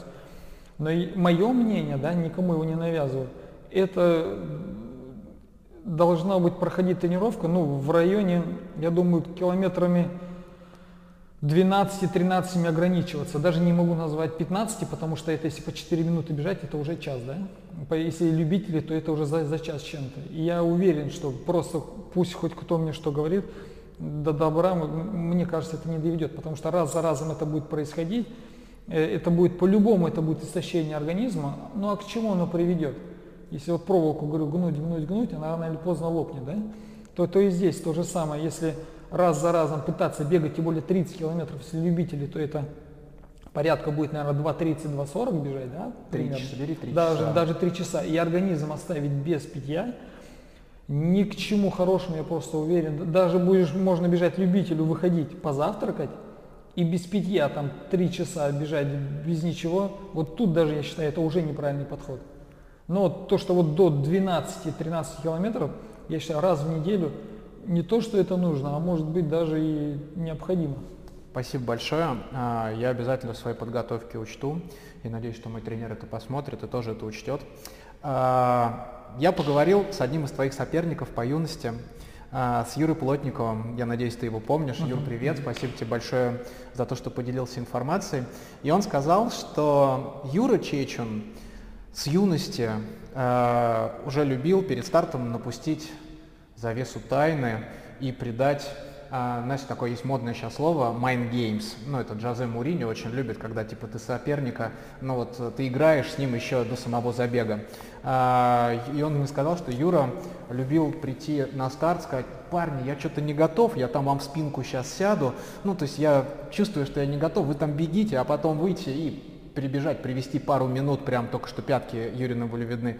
Когда ты пришел к пониманию, что нужно играть такие игры вне старта? Честно скажу откровенно, вообще игр никаких нет. Ну вот вообще нет. Вот я как сейчас сказал про марафон, да, что нет э, никакой гарантии, что организм или, или все органы в организме да, отработают прямо на 100%. Но, но ведь сколько марафонцев да, бегут и на высшем уровне, и все вот даже взять Кипчоги бежал весной, по-моему, он там, да, проиграл, по-моему, весной? Да, в Лондоне, или, в том да, году да. осенью, по-моему, весной. В, в Лондоне проиграл, да. Да. И вот посмотришь, думаешь, ну человек такого уровня. И, и я думаю, миллион людей спросить, и он скажет, что миллион людей скажут, он там пробежит свои там 2.03, 2.04, да? Ну, раз бежит, там холод или что, раз какой-то сбой в организме. Поэтому здесь всегда я старался, это не то, что моя и моя игра, да, и сказать, что я там сейчас готов так, что я вам говорю, что нет. Я всегда стараюсь э, не заходить на шаг вперед, и я не знаю, вот еще раз да, повторюсь, э, как организм справится и как все это пройдет. Я не могу спрогнозировать, какая бы готовность у меня ни была. Вот какая бы ни была готовность. Поэтому я всегда стараюсь так э, минимально оценивать все, а как гонка сложится, там, хорошо, если я ее победил, хорошо, если выиграл, да, или там еще там хорошо, что призы иногда там попадаешь, ну всякие бывают, да, по состоянию организма. Поэтому это всего лишь такие не, не загадывания, что ли, вот как-то так сказать. Поэтому никаких так умышленных принижений себя до старта я стараюсь как-то не строить. Просто сам себе держишь в голове, что там, ну, бывает то, бывает травмы, бывает то-то, и понимаешь, что может что-то пойти не так. Поэтому лучше оно не, не выпячиваться, как грубо говоря, а спокойненько делать свое дело. Давай сыграем с тобой следующую игру. Я тебе сейчас буду называть людей, которых ты знаешь. Я уверен, что ты их знаешь. А ты должен их охарактеризовать одним словом. Попробуем? Давай. Сардана Трофимова. Стабильность. Николай Чавкин. Николай Чавкин. А, как, как сейчас сказать да лучше? Одним словом, сейчас Николай Чавкин – не всегда, в общем, сейчас я скажу и подведем итог, да, не всегда э, можно понять, на что он готов. Вот как-нибудь так. Потому что немножко непредсказуемость. Непредсказуемость. Непредсказуемость. Непредсказуемость. Да. Степан Киселев. Тоже непредсказуемость. Ну давай не повторяться, давай. Степа заслуживает отдельного себе эпитета. Ну первое, что в голову приходит. Вот непредсказуемости приходит. Что делать, что, что делать с Юрой? Упертый. А, Федор Шутов. Федор Шутов. Блин, все, все под одно подходят, да, если подумать? Нестабильность. Нестабильность. А, Андрей Лейман. Андрей Лейман. Вот тут можно, наверное, сказать стабильность тоже. Стабильность. А, Элиот Кипчоги. Тут просто класс. Класс человека и класс на таком уровне столько лет нахождения в беговом мире. Искандер Едгаров. Искандер Болтун. Филипп Голубев. Просто хороший человек. Спасибо, спасибо, спасибо. Ты э, в своих интервью, которые мне удалось поднять, постоянно говоришь, что для тебя важна победа в забеге, а не время, которое ты там показываешь. Мы немножко этой темы коснулись.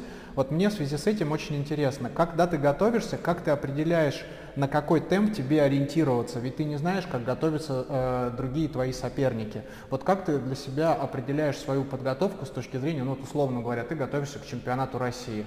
Э, вот готовился в 2020 году, в декабре.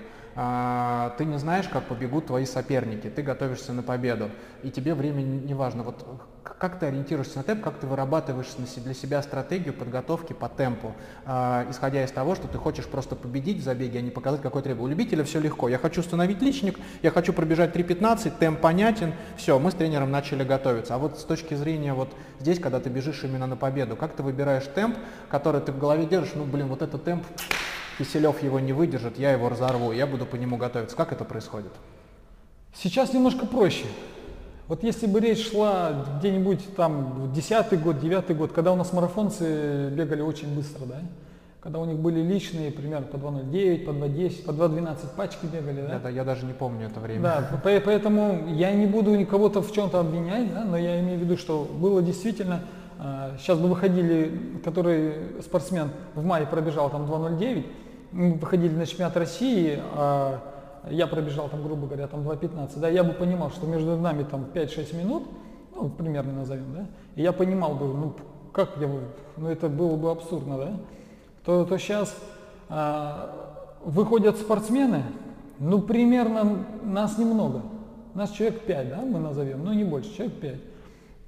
И ты понимаешь примерно суть трассы, потому что а, те ребята, которые быстро бежали, они все-таки все бежали в Европе у нас сейчас в Сочи мы уберем чуть-чуть за скобки, да, потому что еще до декабря того года у нас все трассы были это по нашим красивейшим городам, благо у нас страна большая.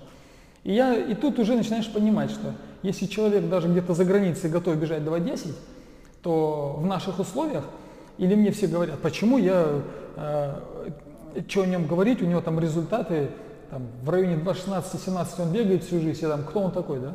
А мы давайте просто возьмем а, с конца мая в основном старты начинаются. Казанский марафон тоже, вот он то 20 мая был, и заканчивается московский марафон. Это получается э, наше лето, очень такое э, суровое лето по, по, по теплоту, что бывало в Санкт-Петербурге, в том же, да, мы финишировали по 35 градусов. И в этих условиях, э, как ты побежишь, да, даже 25 градусов, ну, о каком результате может идти речь?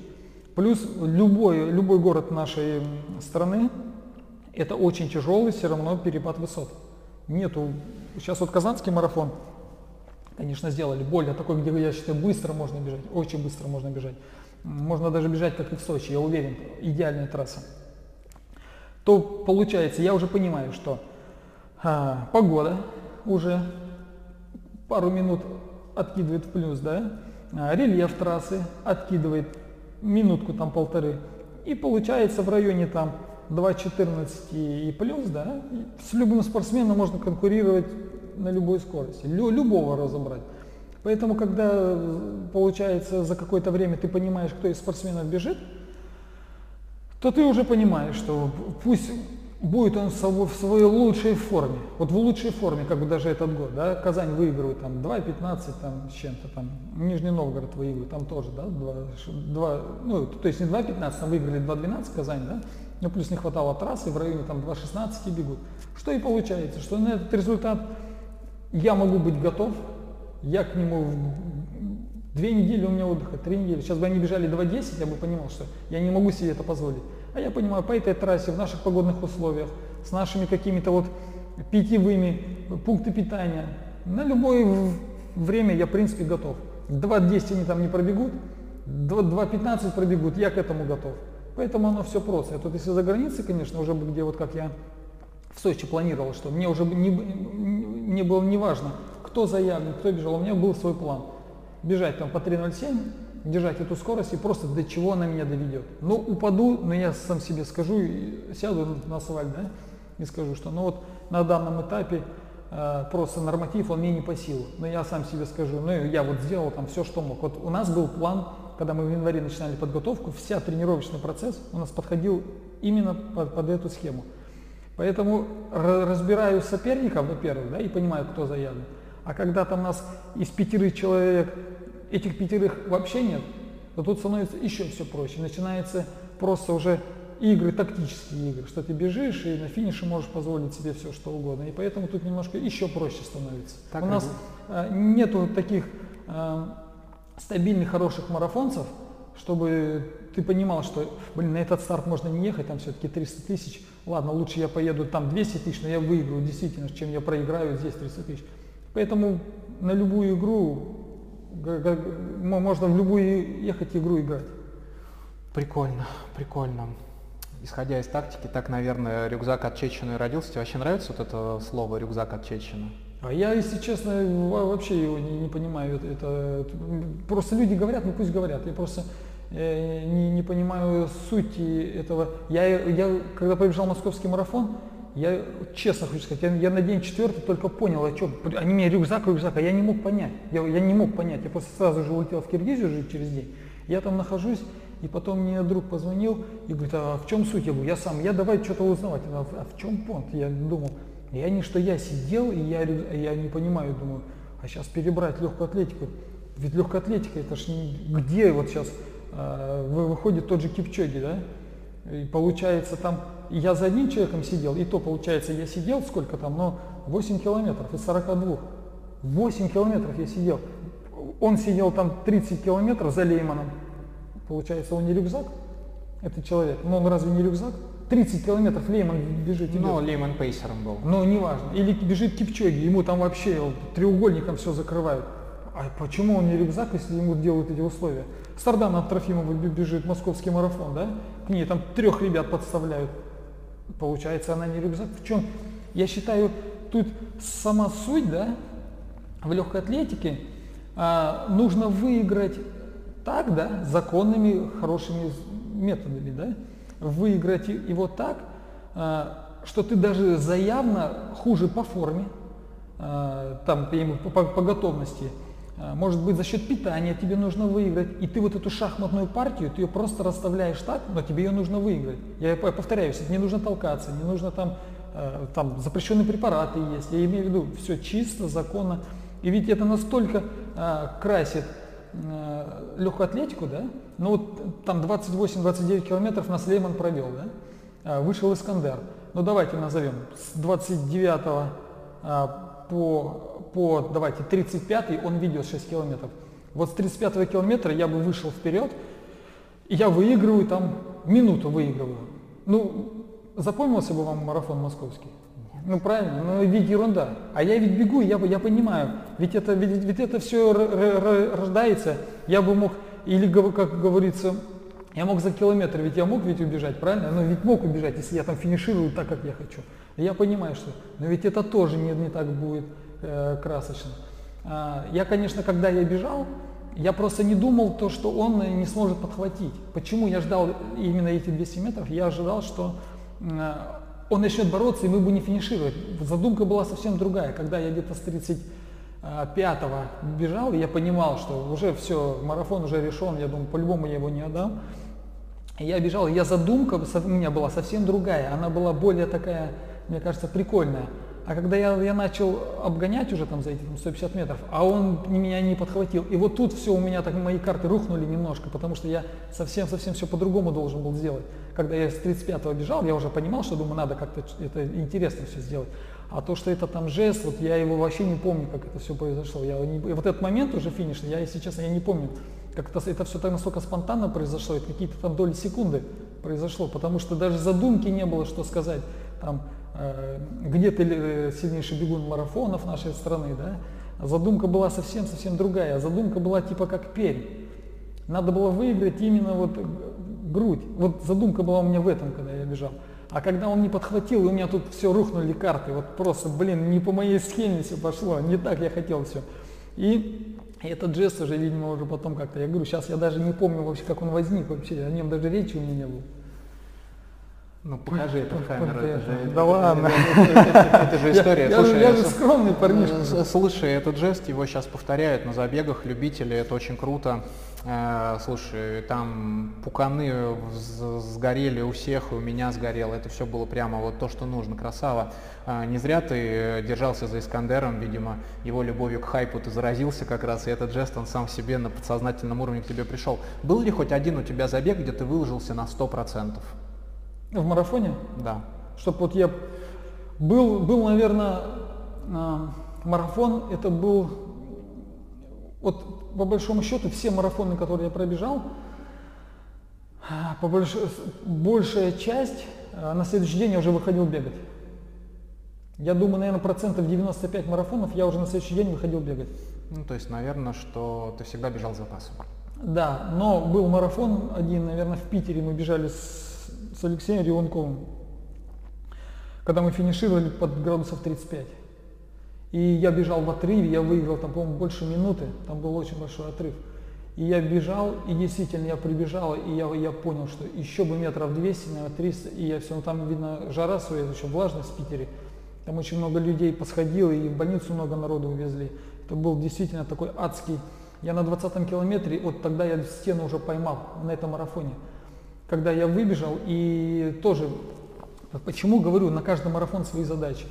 Тогда была задача, это был отбор на Олимпийские игры или, или на какой-то старт. Да, как, в общем, какой-то был зарубежный старт. И мне руководство говорит, пробегаешь там, по-моему, 2.13 или 2.14, мы тебя везем. Вот тогда мне откровенно сказали. И я вышел с первых метров, можно, наверное, даже трансляцию посмотреть в Питере, когда была жара, и я сразу побежал в отрыв прям сразу я начал убегать, потому что я понимал, мне нужен результат.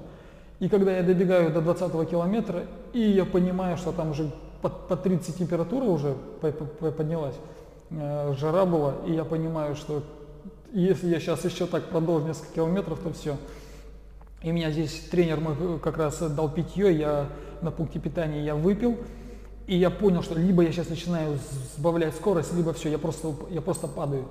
И действительно я начал, э, скорость плавно начала падать, и я вот бегу, и я уже бегу, думаю, да когда это все закончится, когда километры, они в тот момент настолько были медленные, ты бежишь, э, там 37-й, бежишь, бежишь, думаешь, там ты час бежал, там 38-й я бежал, думал, вот тогда я действительно...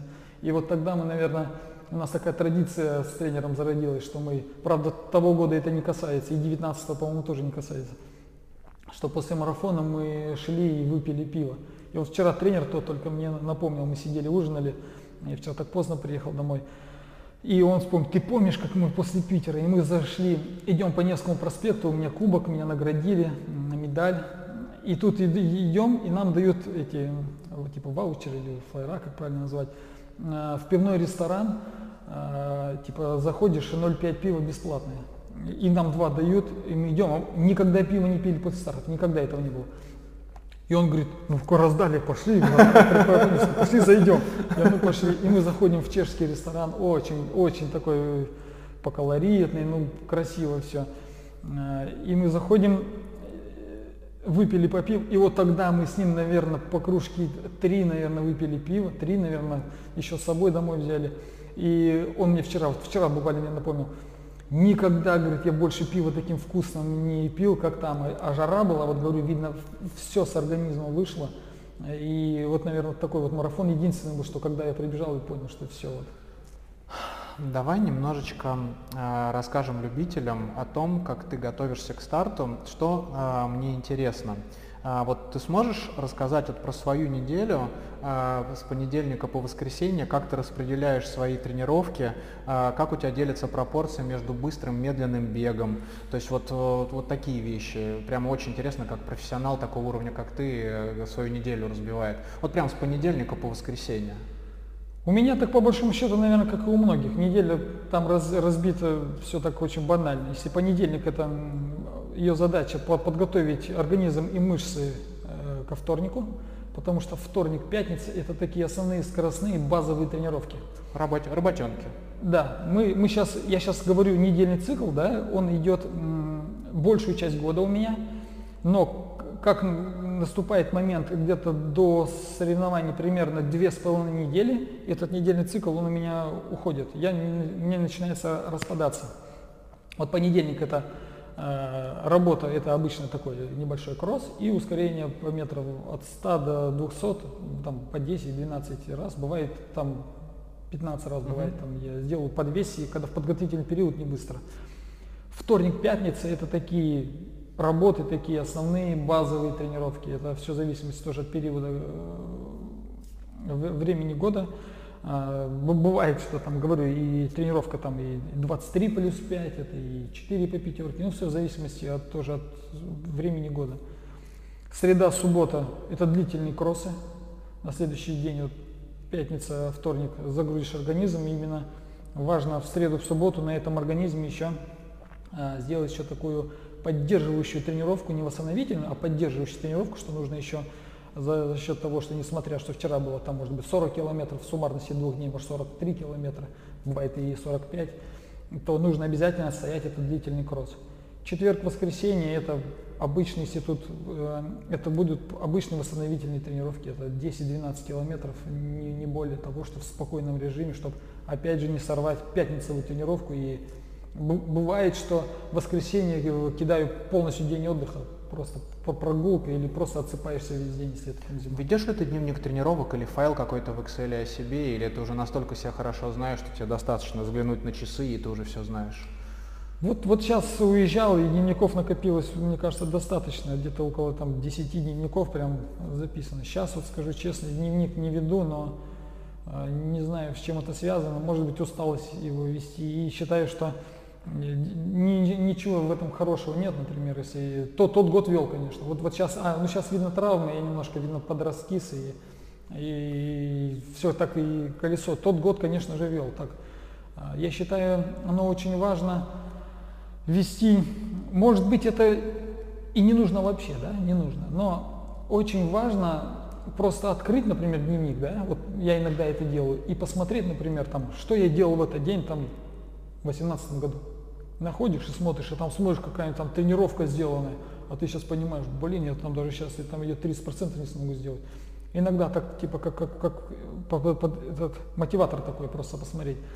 Плюс оно тут немножко как контролирует, что А, нужно прийти, записать, там все зафиксировать, потому что иногда такие тренировки, что они, может быть, в памяти забываются, но основные потом можно полистать и посмотреть, с каким временем сделал, там, какой отдых был. И мне кажется, что это такая важная вещь. Сколько тебе времени нужно, чтобы выспаться? Сплю много. Много. Это если идет такая э, подготовка, есть цель, да, то стараюсь уже часов в 22 часа ложиться, э, просыпаюсь, ну, примерно плюс-минус 5-10 минут, примерно в этом режиме.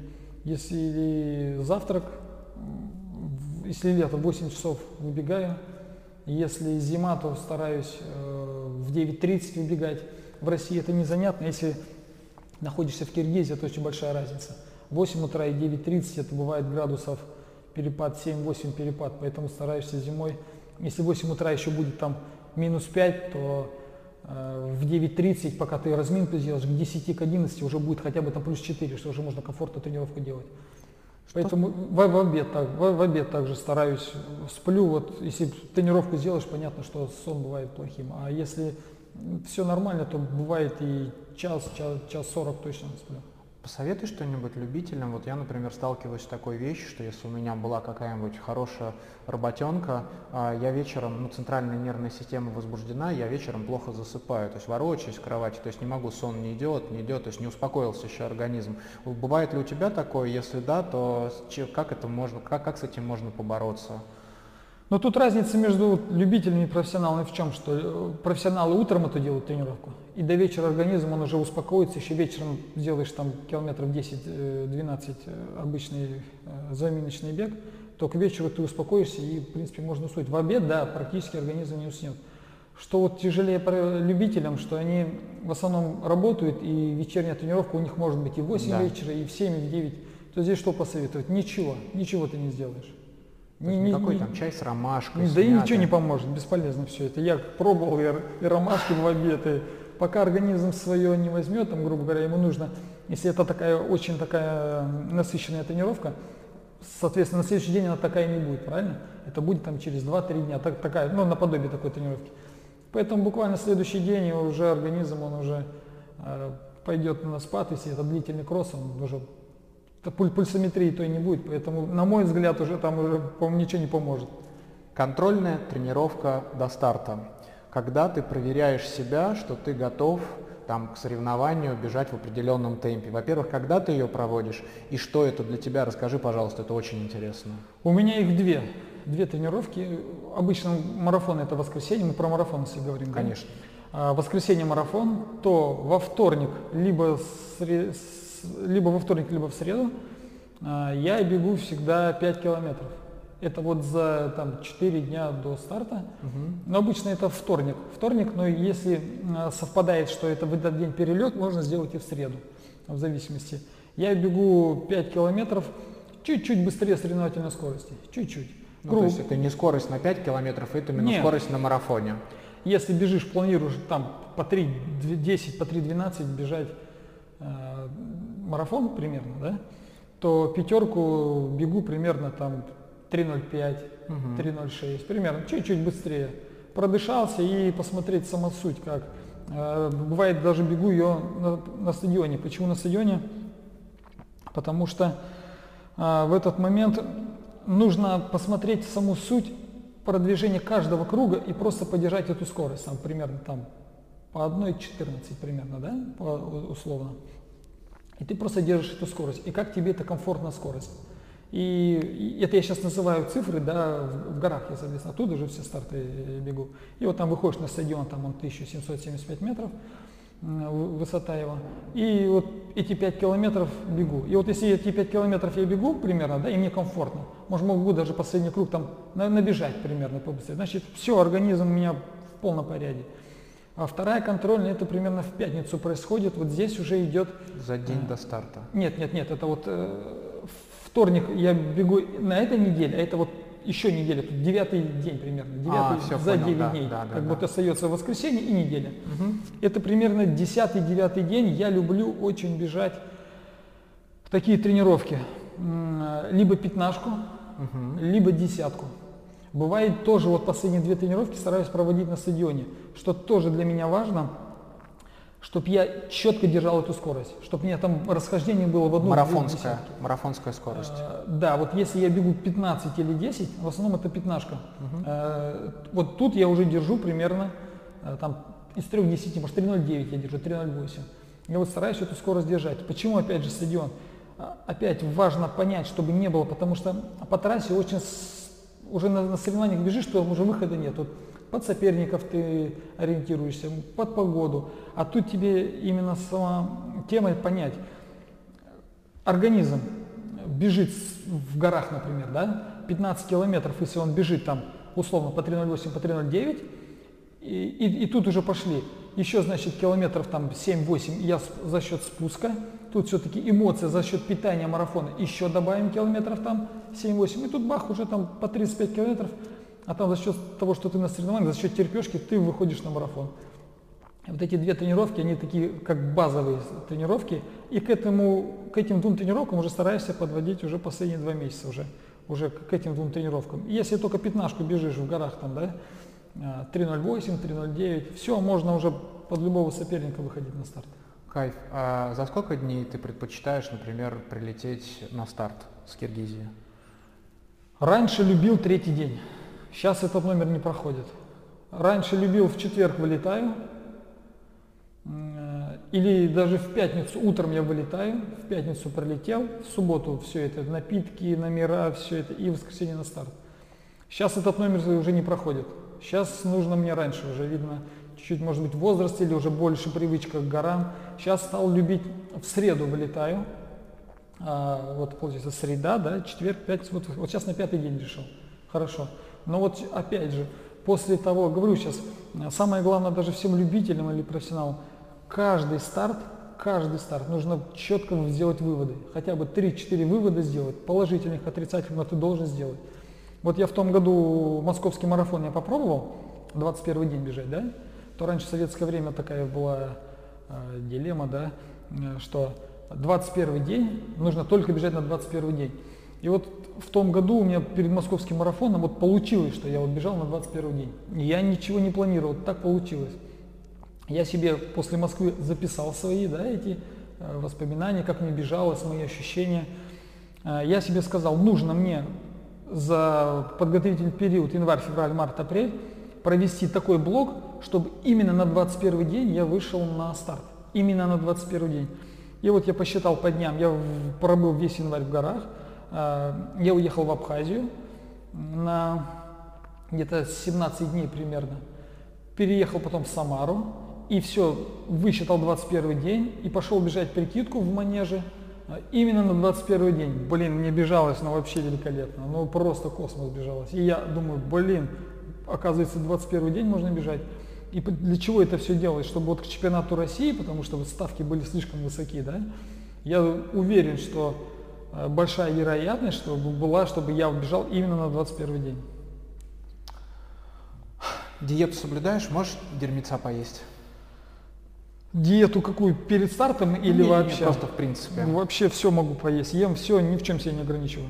Ну, дней за 10 до марафона, наверное, уже начнешь 10, этот, э, 10 дней это уже как звоночек, это уже все, это ну, то пошло. есть будешь уже правильное питание, чтобы уже- ничего... Уже все, уже да, надо да, уже да. немножко организм. Если еще за 12 дней могу пойти гамбургеров, да, поесть, то за 10 дней это уже даже не- ничего, ничего не будет э, из еды, то это будет по-любому только такое правильное пи- питание. Почему тебе не нравится слово интервалы? Не знаю, просто раздражает это меня слово и как-то не знаю. Видно, с детства я это слово, может быть, не слышал. И не знаю, вот я сейчас, если разговариваем там завтра там по ну, у нас работа. Мы ее как-то это слово занимаем там работой. У нас слово это работа. И мы уже понимаем, что это, это скоростной день, когда у нас либо темп, либо ускорение, либо э, какая-то пе- переменка -то там 400 через 200 и все. У нас просто день, просто работа. Поэтому интервалы такое слово такое, что э, не, не, не, о- не очень э, как-то я его люблю, если честно. Самый запоминающийся подарок от болельщиков? Наверное, банка варенья. Банка варенья, наверное, мне мне при- при- принесли в Екатеринбург перед стартом а, девушка. принесла, и так было немножко трогательно. Она его специально сварила сама. Там было, по-моему, 8 сортов орехов, там был изюм, курага, и она настолько была по калориям, видно, насыщенная. И я знаю, туда еще мед добавляют, но оно именно как варенье приготовлено. Она какой-то сделала специальный сироп. Она говорит, она его там чуть ли не неделю, что ли, все это планировала, все закупала. И принесла, и так, такую специальную наклейку сделала, тут моя фотография была. И тут типа состав его она все указала, а с другой стороны типа пожелания, и там вот все, все, все, что можно. Ну, ты было. съел банку эту? Там это такая история. Ну, я его привожу домой, а у меня дома как-то всегда э, идет заготовка, особенно варенье, потому что я очень люблю варенье и стараюсь. Мед мне, когда в тренировках, не очень идет, я его вообще не ем мед, только когда не тренируюсь. Поэтому я привожу его домой. Ну и как-то вечером, один вечер я сижу, э, сажусь чай пить обычно. Перед сном я еще, бывает, когда есть захочется, я чай пью. Я сижу, это варенье ем. Э, жена раз это посмотрела, а там типа там, ну, э, от, от болельщицы, там, ну, все так красиво расписано. А. Я раз попил, я потом два попил, еще так сижу, но без одной мысли. Я понимаю, но оно настолько калорийное, просто калорийное, что ну, как вот даже вечером ты попил, и утром, считай, там можно идти тренировку делать по калориям оно. Я два, три, она на неделю терпела, терпела это все. Потом как-то я сел, говорю, блин, где моя вареница, в которой силы мне придает. Взяла эту банку, там, там оставалось где-то треть банки, взяла, разбила эту банку. В общем, я его не доел. Какие девушки нравятся Юрию Чечину? По цвету волос или вообще? Какие девушки нравятся Юрию Чечину? Ответь на этот вопрос. Самое главное, наверное, одним словом или можно... Как хочешь, как хочешь.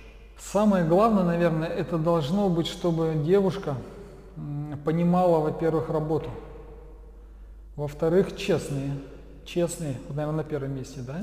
Честные, э, понимающие мою работу тем, чем я зарабатываю на жизнь. Ну и, наверное, наверное, наверное, чтобы девушка помогала, самое главное, достижению этой цели. Чтобы были, потому что в спорте не всегда можешь себе позволить а, то, чего хочется. Потому что много факторов, потому что это спорт, правильно? Это можно, как девушка им скажет, мне нужно там в ресторан, ну, примеры приведу, да? А ты понимаешь, что ну, сейчас лишний раз куда-то в наше время ходить или, или, или пытаться по ресторанам искать себе приключения, или что завтра тебе утром тренировка, тебе нужно просто поваляться. Поэтому, чтобы девушка третья, наверное, чтобы помогала тебе в достижении твоих там замыслов, твоих целей. Блондинки или брюнетки? Наверное, больше блондинки. Кайф. Слушай, мы с тобой практически закончили. А, осталась последняя штука. Это эстафета. Я тебе буду задавать э, вопросы, на них нужно отвечать. Первое, что придет, придет в голову, это именно такая приколюха. Угу. Последние 200 метров, чтобы грудью закончить и побежать все. со мной. Договорились. Погнали? Погнали. Если все профессии в мире имели одинаковый статус и за них платили бы одинаковые зарплаты, кем бы ты был? Спортсменом. Какой бренд ты бы развивал с большим удовольствием? Морсы от Чечена, будки от Чечена или рюкзаки от Чечена? Морсы. Какому виду спорта не помешает добавить в правила немного алкоголя? В какие виды спорта? А, футбол. Бежим со мной? Бежим. Фу, на одном дыхании, судя по моим часам, это было практически два часа. Ну ты хоть кайфанул? Вообще ништяк. Дорогие подписчики, э, я надеюсь, что вам зашел подкаст, э, что вы его распространите в социальных сетях, что вы, если не подписаны на телеграм-канал или на YouTube канал, обязательно подпишитесь. Обязательно подпишитесь на инстаграм Юры, э, он достоин того, чтобы за ним следить. И чтобы вам было интереснее подписываться, я тут распечатал фотографии с победного московского марафона Юрия. Сейчас Юрий их подпишет, это все будет на видео. А, и а, мы обязательно эти фотографии разыграем. Я еще, правда, не придумал как, но мы обязательно это придумаем. Спасибо большое, что это слушали. Бегайте и будьте здоровы. Всем пока. Прошу, Юрий. Фу, это было круто. Да, те же фотографии, да? Ну да, да, да. Так, а я там как писал? Да, вот здесь где-то? Да, как хочешь пиши.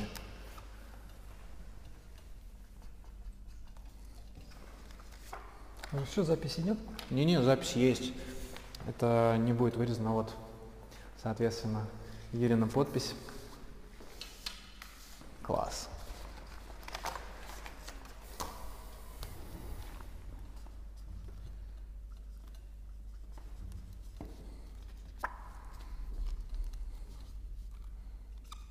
Потом можно будет проследить, как менялась твоя подпись в зависимости от... э, Да. к- да, да. Да, да, да. Ну, когда в Самаре я заполнял, а там они где-то 90 штук, ли, положили. Ого, это- И я уже сидел там уже, знаешь, уже на минуте десятой. Еще ж там отвлекались с разговорами, да? И уже смотрю там последний, уже думаю, блин, что-то уже вообще не похоже у меня там уже начинается. Так, ладно. Час 53. Нормально, да? Нормально. Такое ощущение, как будто что-то так быстро время Ну, пролетело. как одна секунда, потому что разговор был интересный. Друзья, еще раз привет. А, Мы с Юрой записали подкаст, надеюсь, а, вам он зашел. И пришло время бонуса. Я знаю, что многие из вас а, смотрят а, мои выпуски только ради того, чтобы увидеть бонус. А, И сейчас, по доброй традиции телеграм-канала «Бежим со мной», я попрошу Юру закрыть глаза, а, я покажу вам, кого я ему загадал, и Юра будет пытаться отгадать, кто это такой. То есть ты можешь задавать любые вопросы, я тебе отвечаю, да или нет. Ну, если что, я тебе просто в определенный момент помогу. Ну что, попробуем? Договорились. Да, договорились. Закрывай глаза, чтобы все было честно. Юра закрыл глаза. Значит, я загадал вот этого, вот этого персонажа. Я не уверен, что Юра его знает. Но в любом случае это будет, будет прикольно. Открывай глаза. Одевай это себе на голову. Так, я тебе вставляю его сюда. Ну что, Юр, поехали? Так, я теперь спрашиваю, это человек? Да, это человек, Э, Мужчина, женщина? мужчина. Я его знаю. Думаю, да. Э, Из спорта? Да. Э, Насколько близко я его знаю? Я думаю, что очень близко. Еще запутаннее, да? А, Мы с ним пересекались Думаю, да. на соревнованиях? Думаю, да. Как часто я пересекался с ним? Очень часто. Очень часто. Да. Но это действующий спортсмен. Да. Интересно.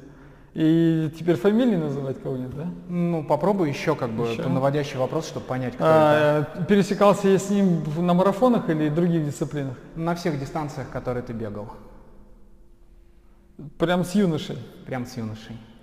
Ну, тут вариантов да тогда, э, я думаю, мало. Если с юношей. Э, Этот эм, спортсмен в этом году стартовал? Нет. Нет? Нет. Вот это да. А как давно он стартовал тогда? Последний раз он стартовал а, в декабре 2020 года. Этот спортсмен. Да. А в этом году не стартовал. Не получается, стартовал. то только один спортсмен, как и я в этом году не стартовал. Если мне память не ошибает. Это Шутов, по-моему. Нет, это не Нет? Шутов. Это не Шутов. И в декабре он со мной бежал, да? Так, а кто еще с нами бежал? Сейчас, сейчас, сейчас. И кто в этом году не стартовал? Ну, это точно мужчина, да? Сто процентов мужчина. И в Сочи вместе бежали. Да. Ну, вообще что-то запутанно стало. Остальные все стартовали, по-моему, Волков тоже стартовал в этом году. Шутова не было, меня не было. Остальных даже затрудняюсь. Хочешь Принять. подсказку? Да, можно. У него личник на марафоне такой же, как у тебя, секунду в секунду. Ну, у Леймана я знаю столько, но он стартовал этот сезон. Прям секунду в секунду. Да. А, Кульков нет? Нет. А, у Кулькова да быстрее. Вообще даже не могу, не знаю, как под, подкопаться. Еще хочешь подсказку? Да, можно. На всех стартах, которые ты участвовал, ты всегда с этим человеком финишировал одновременно.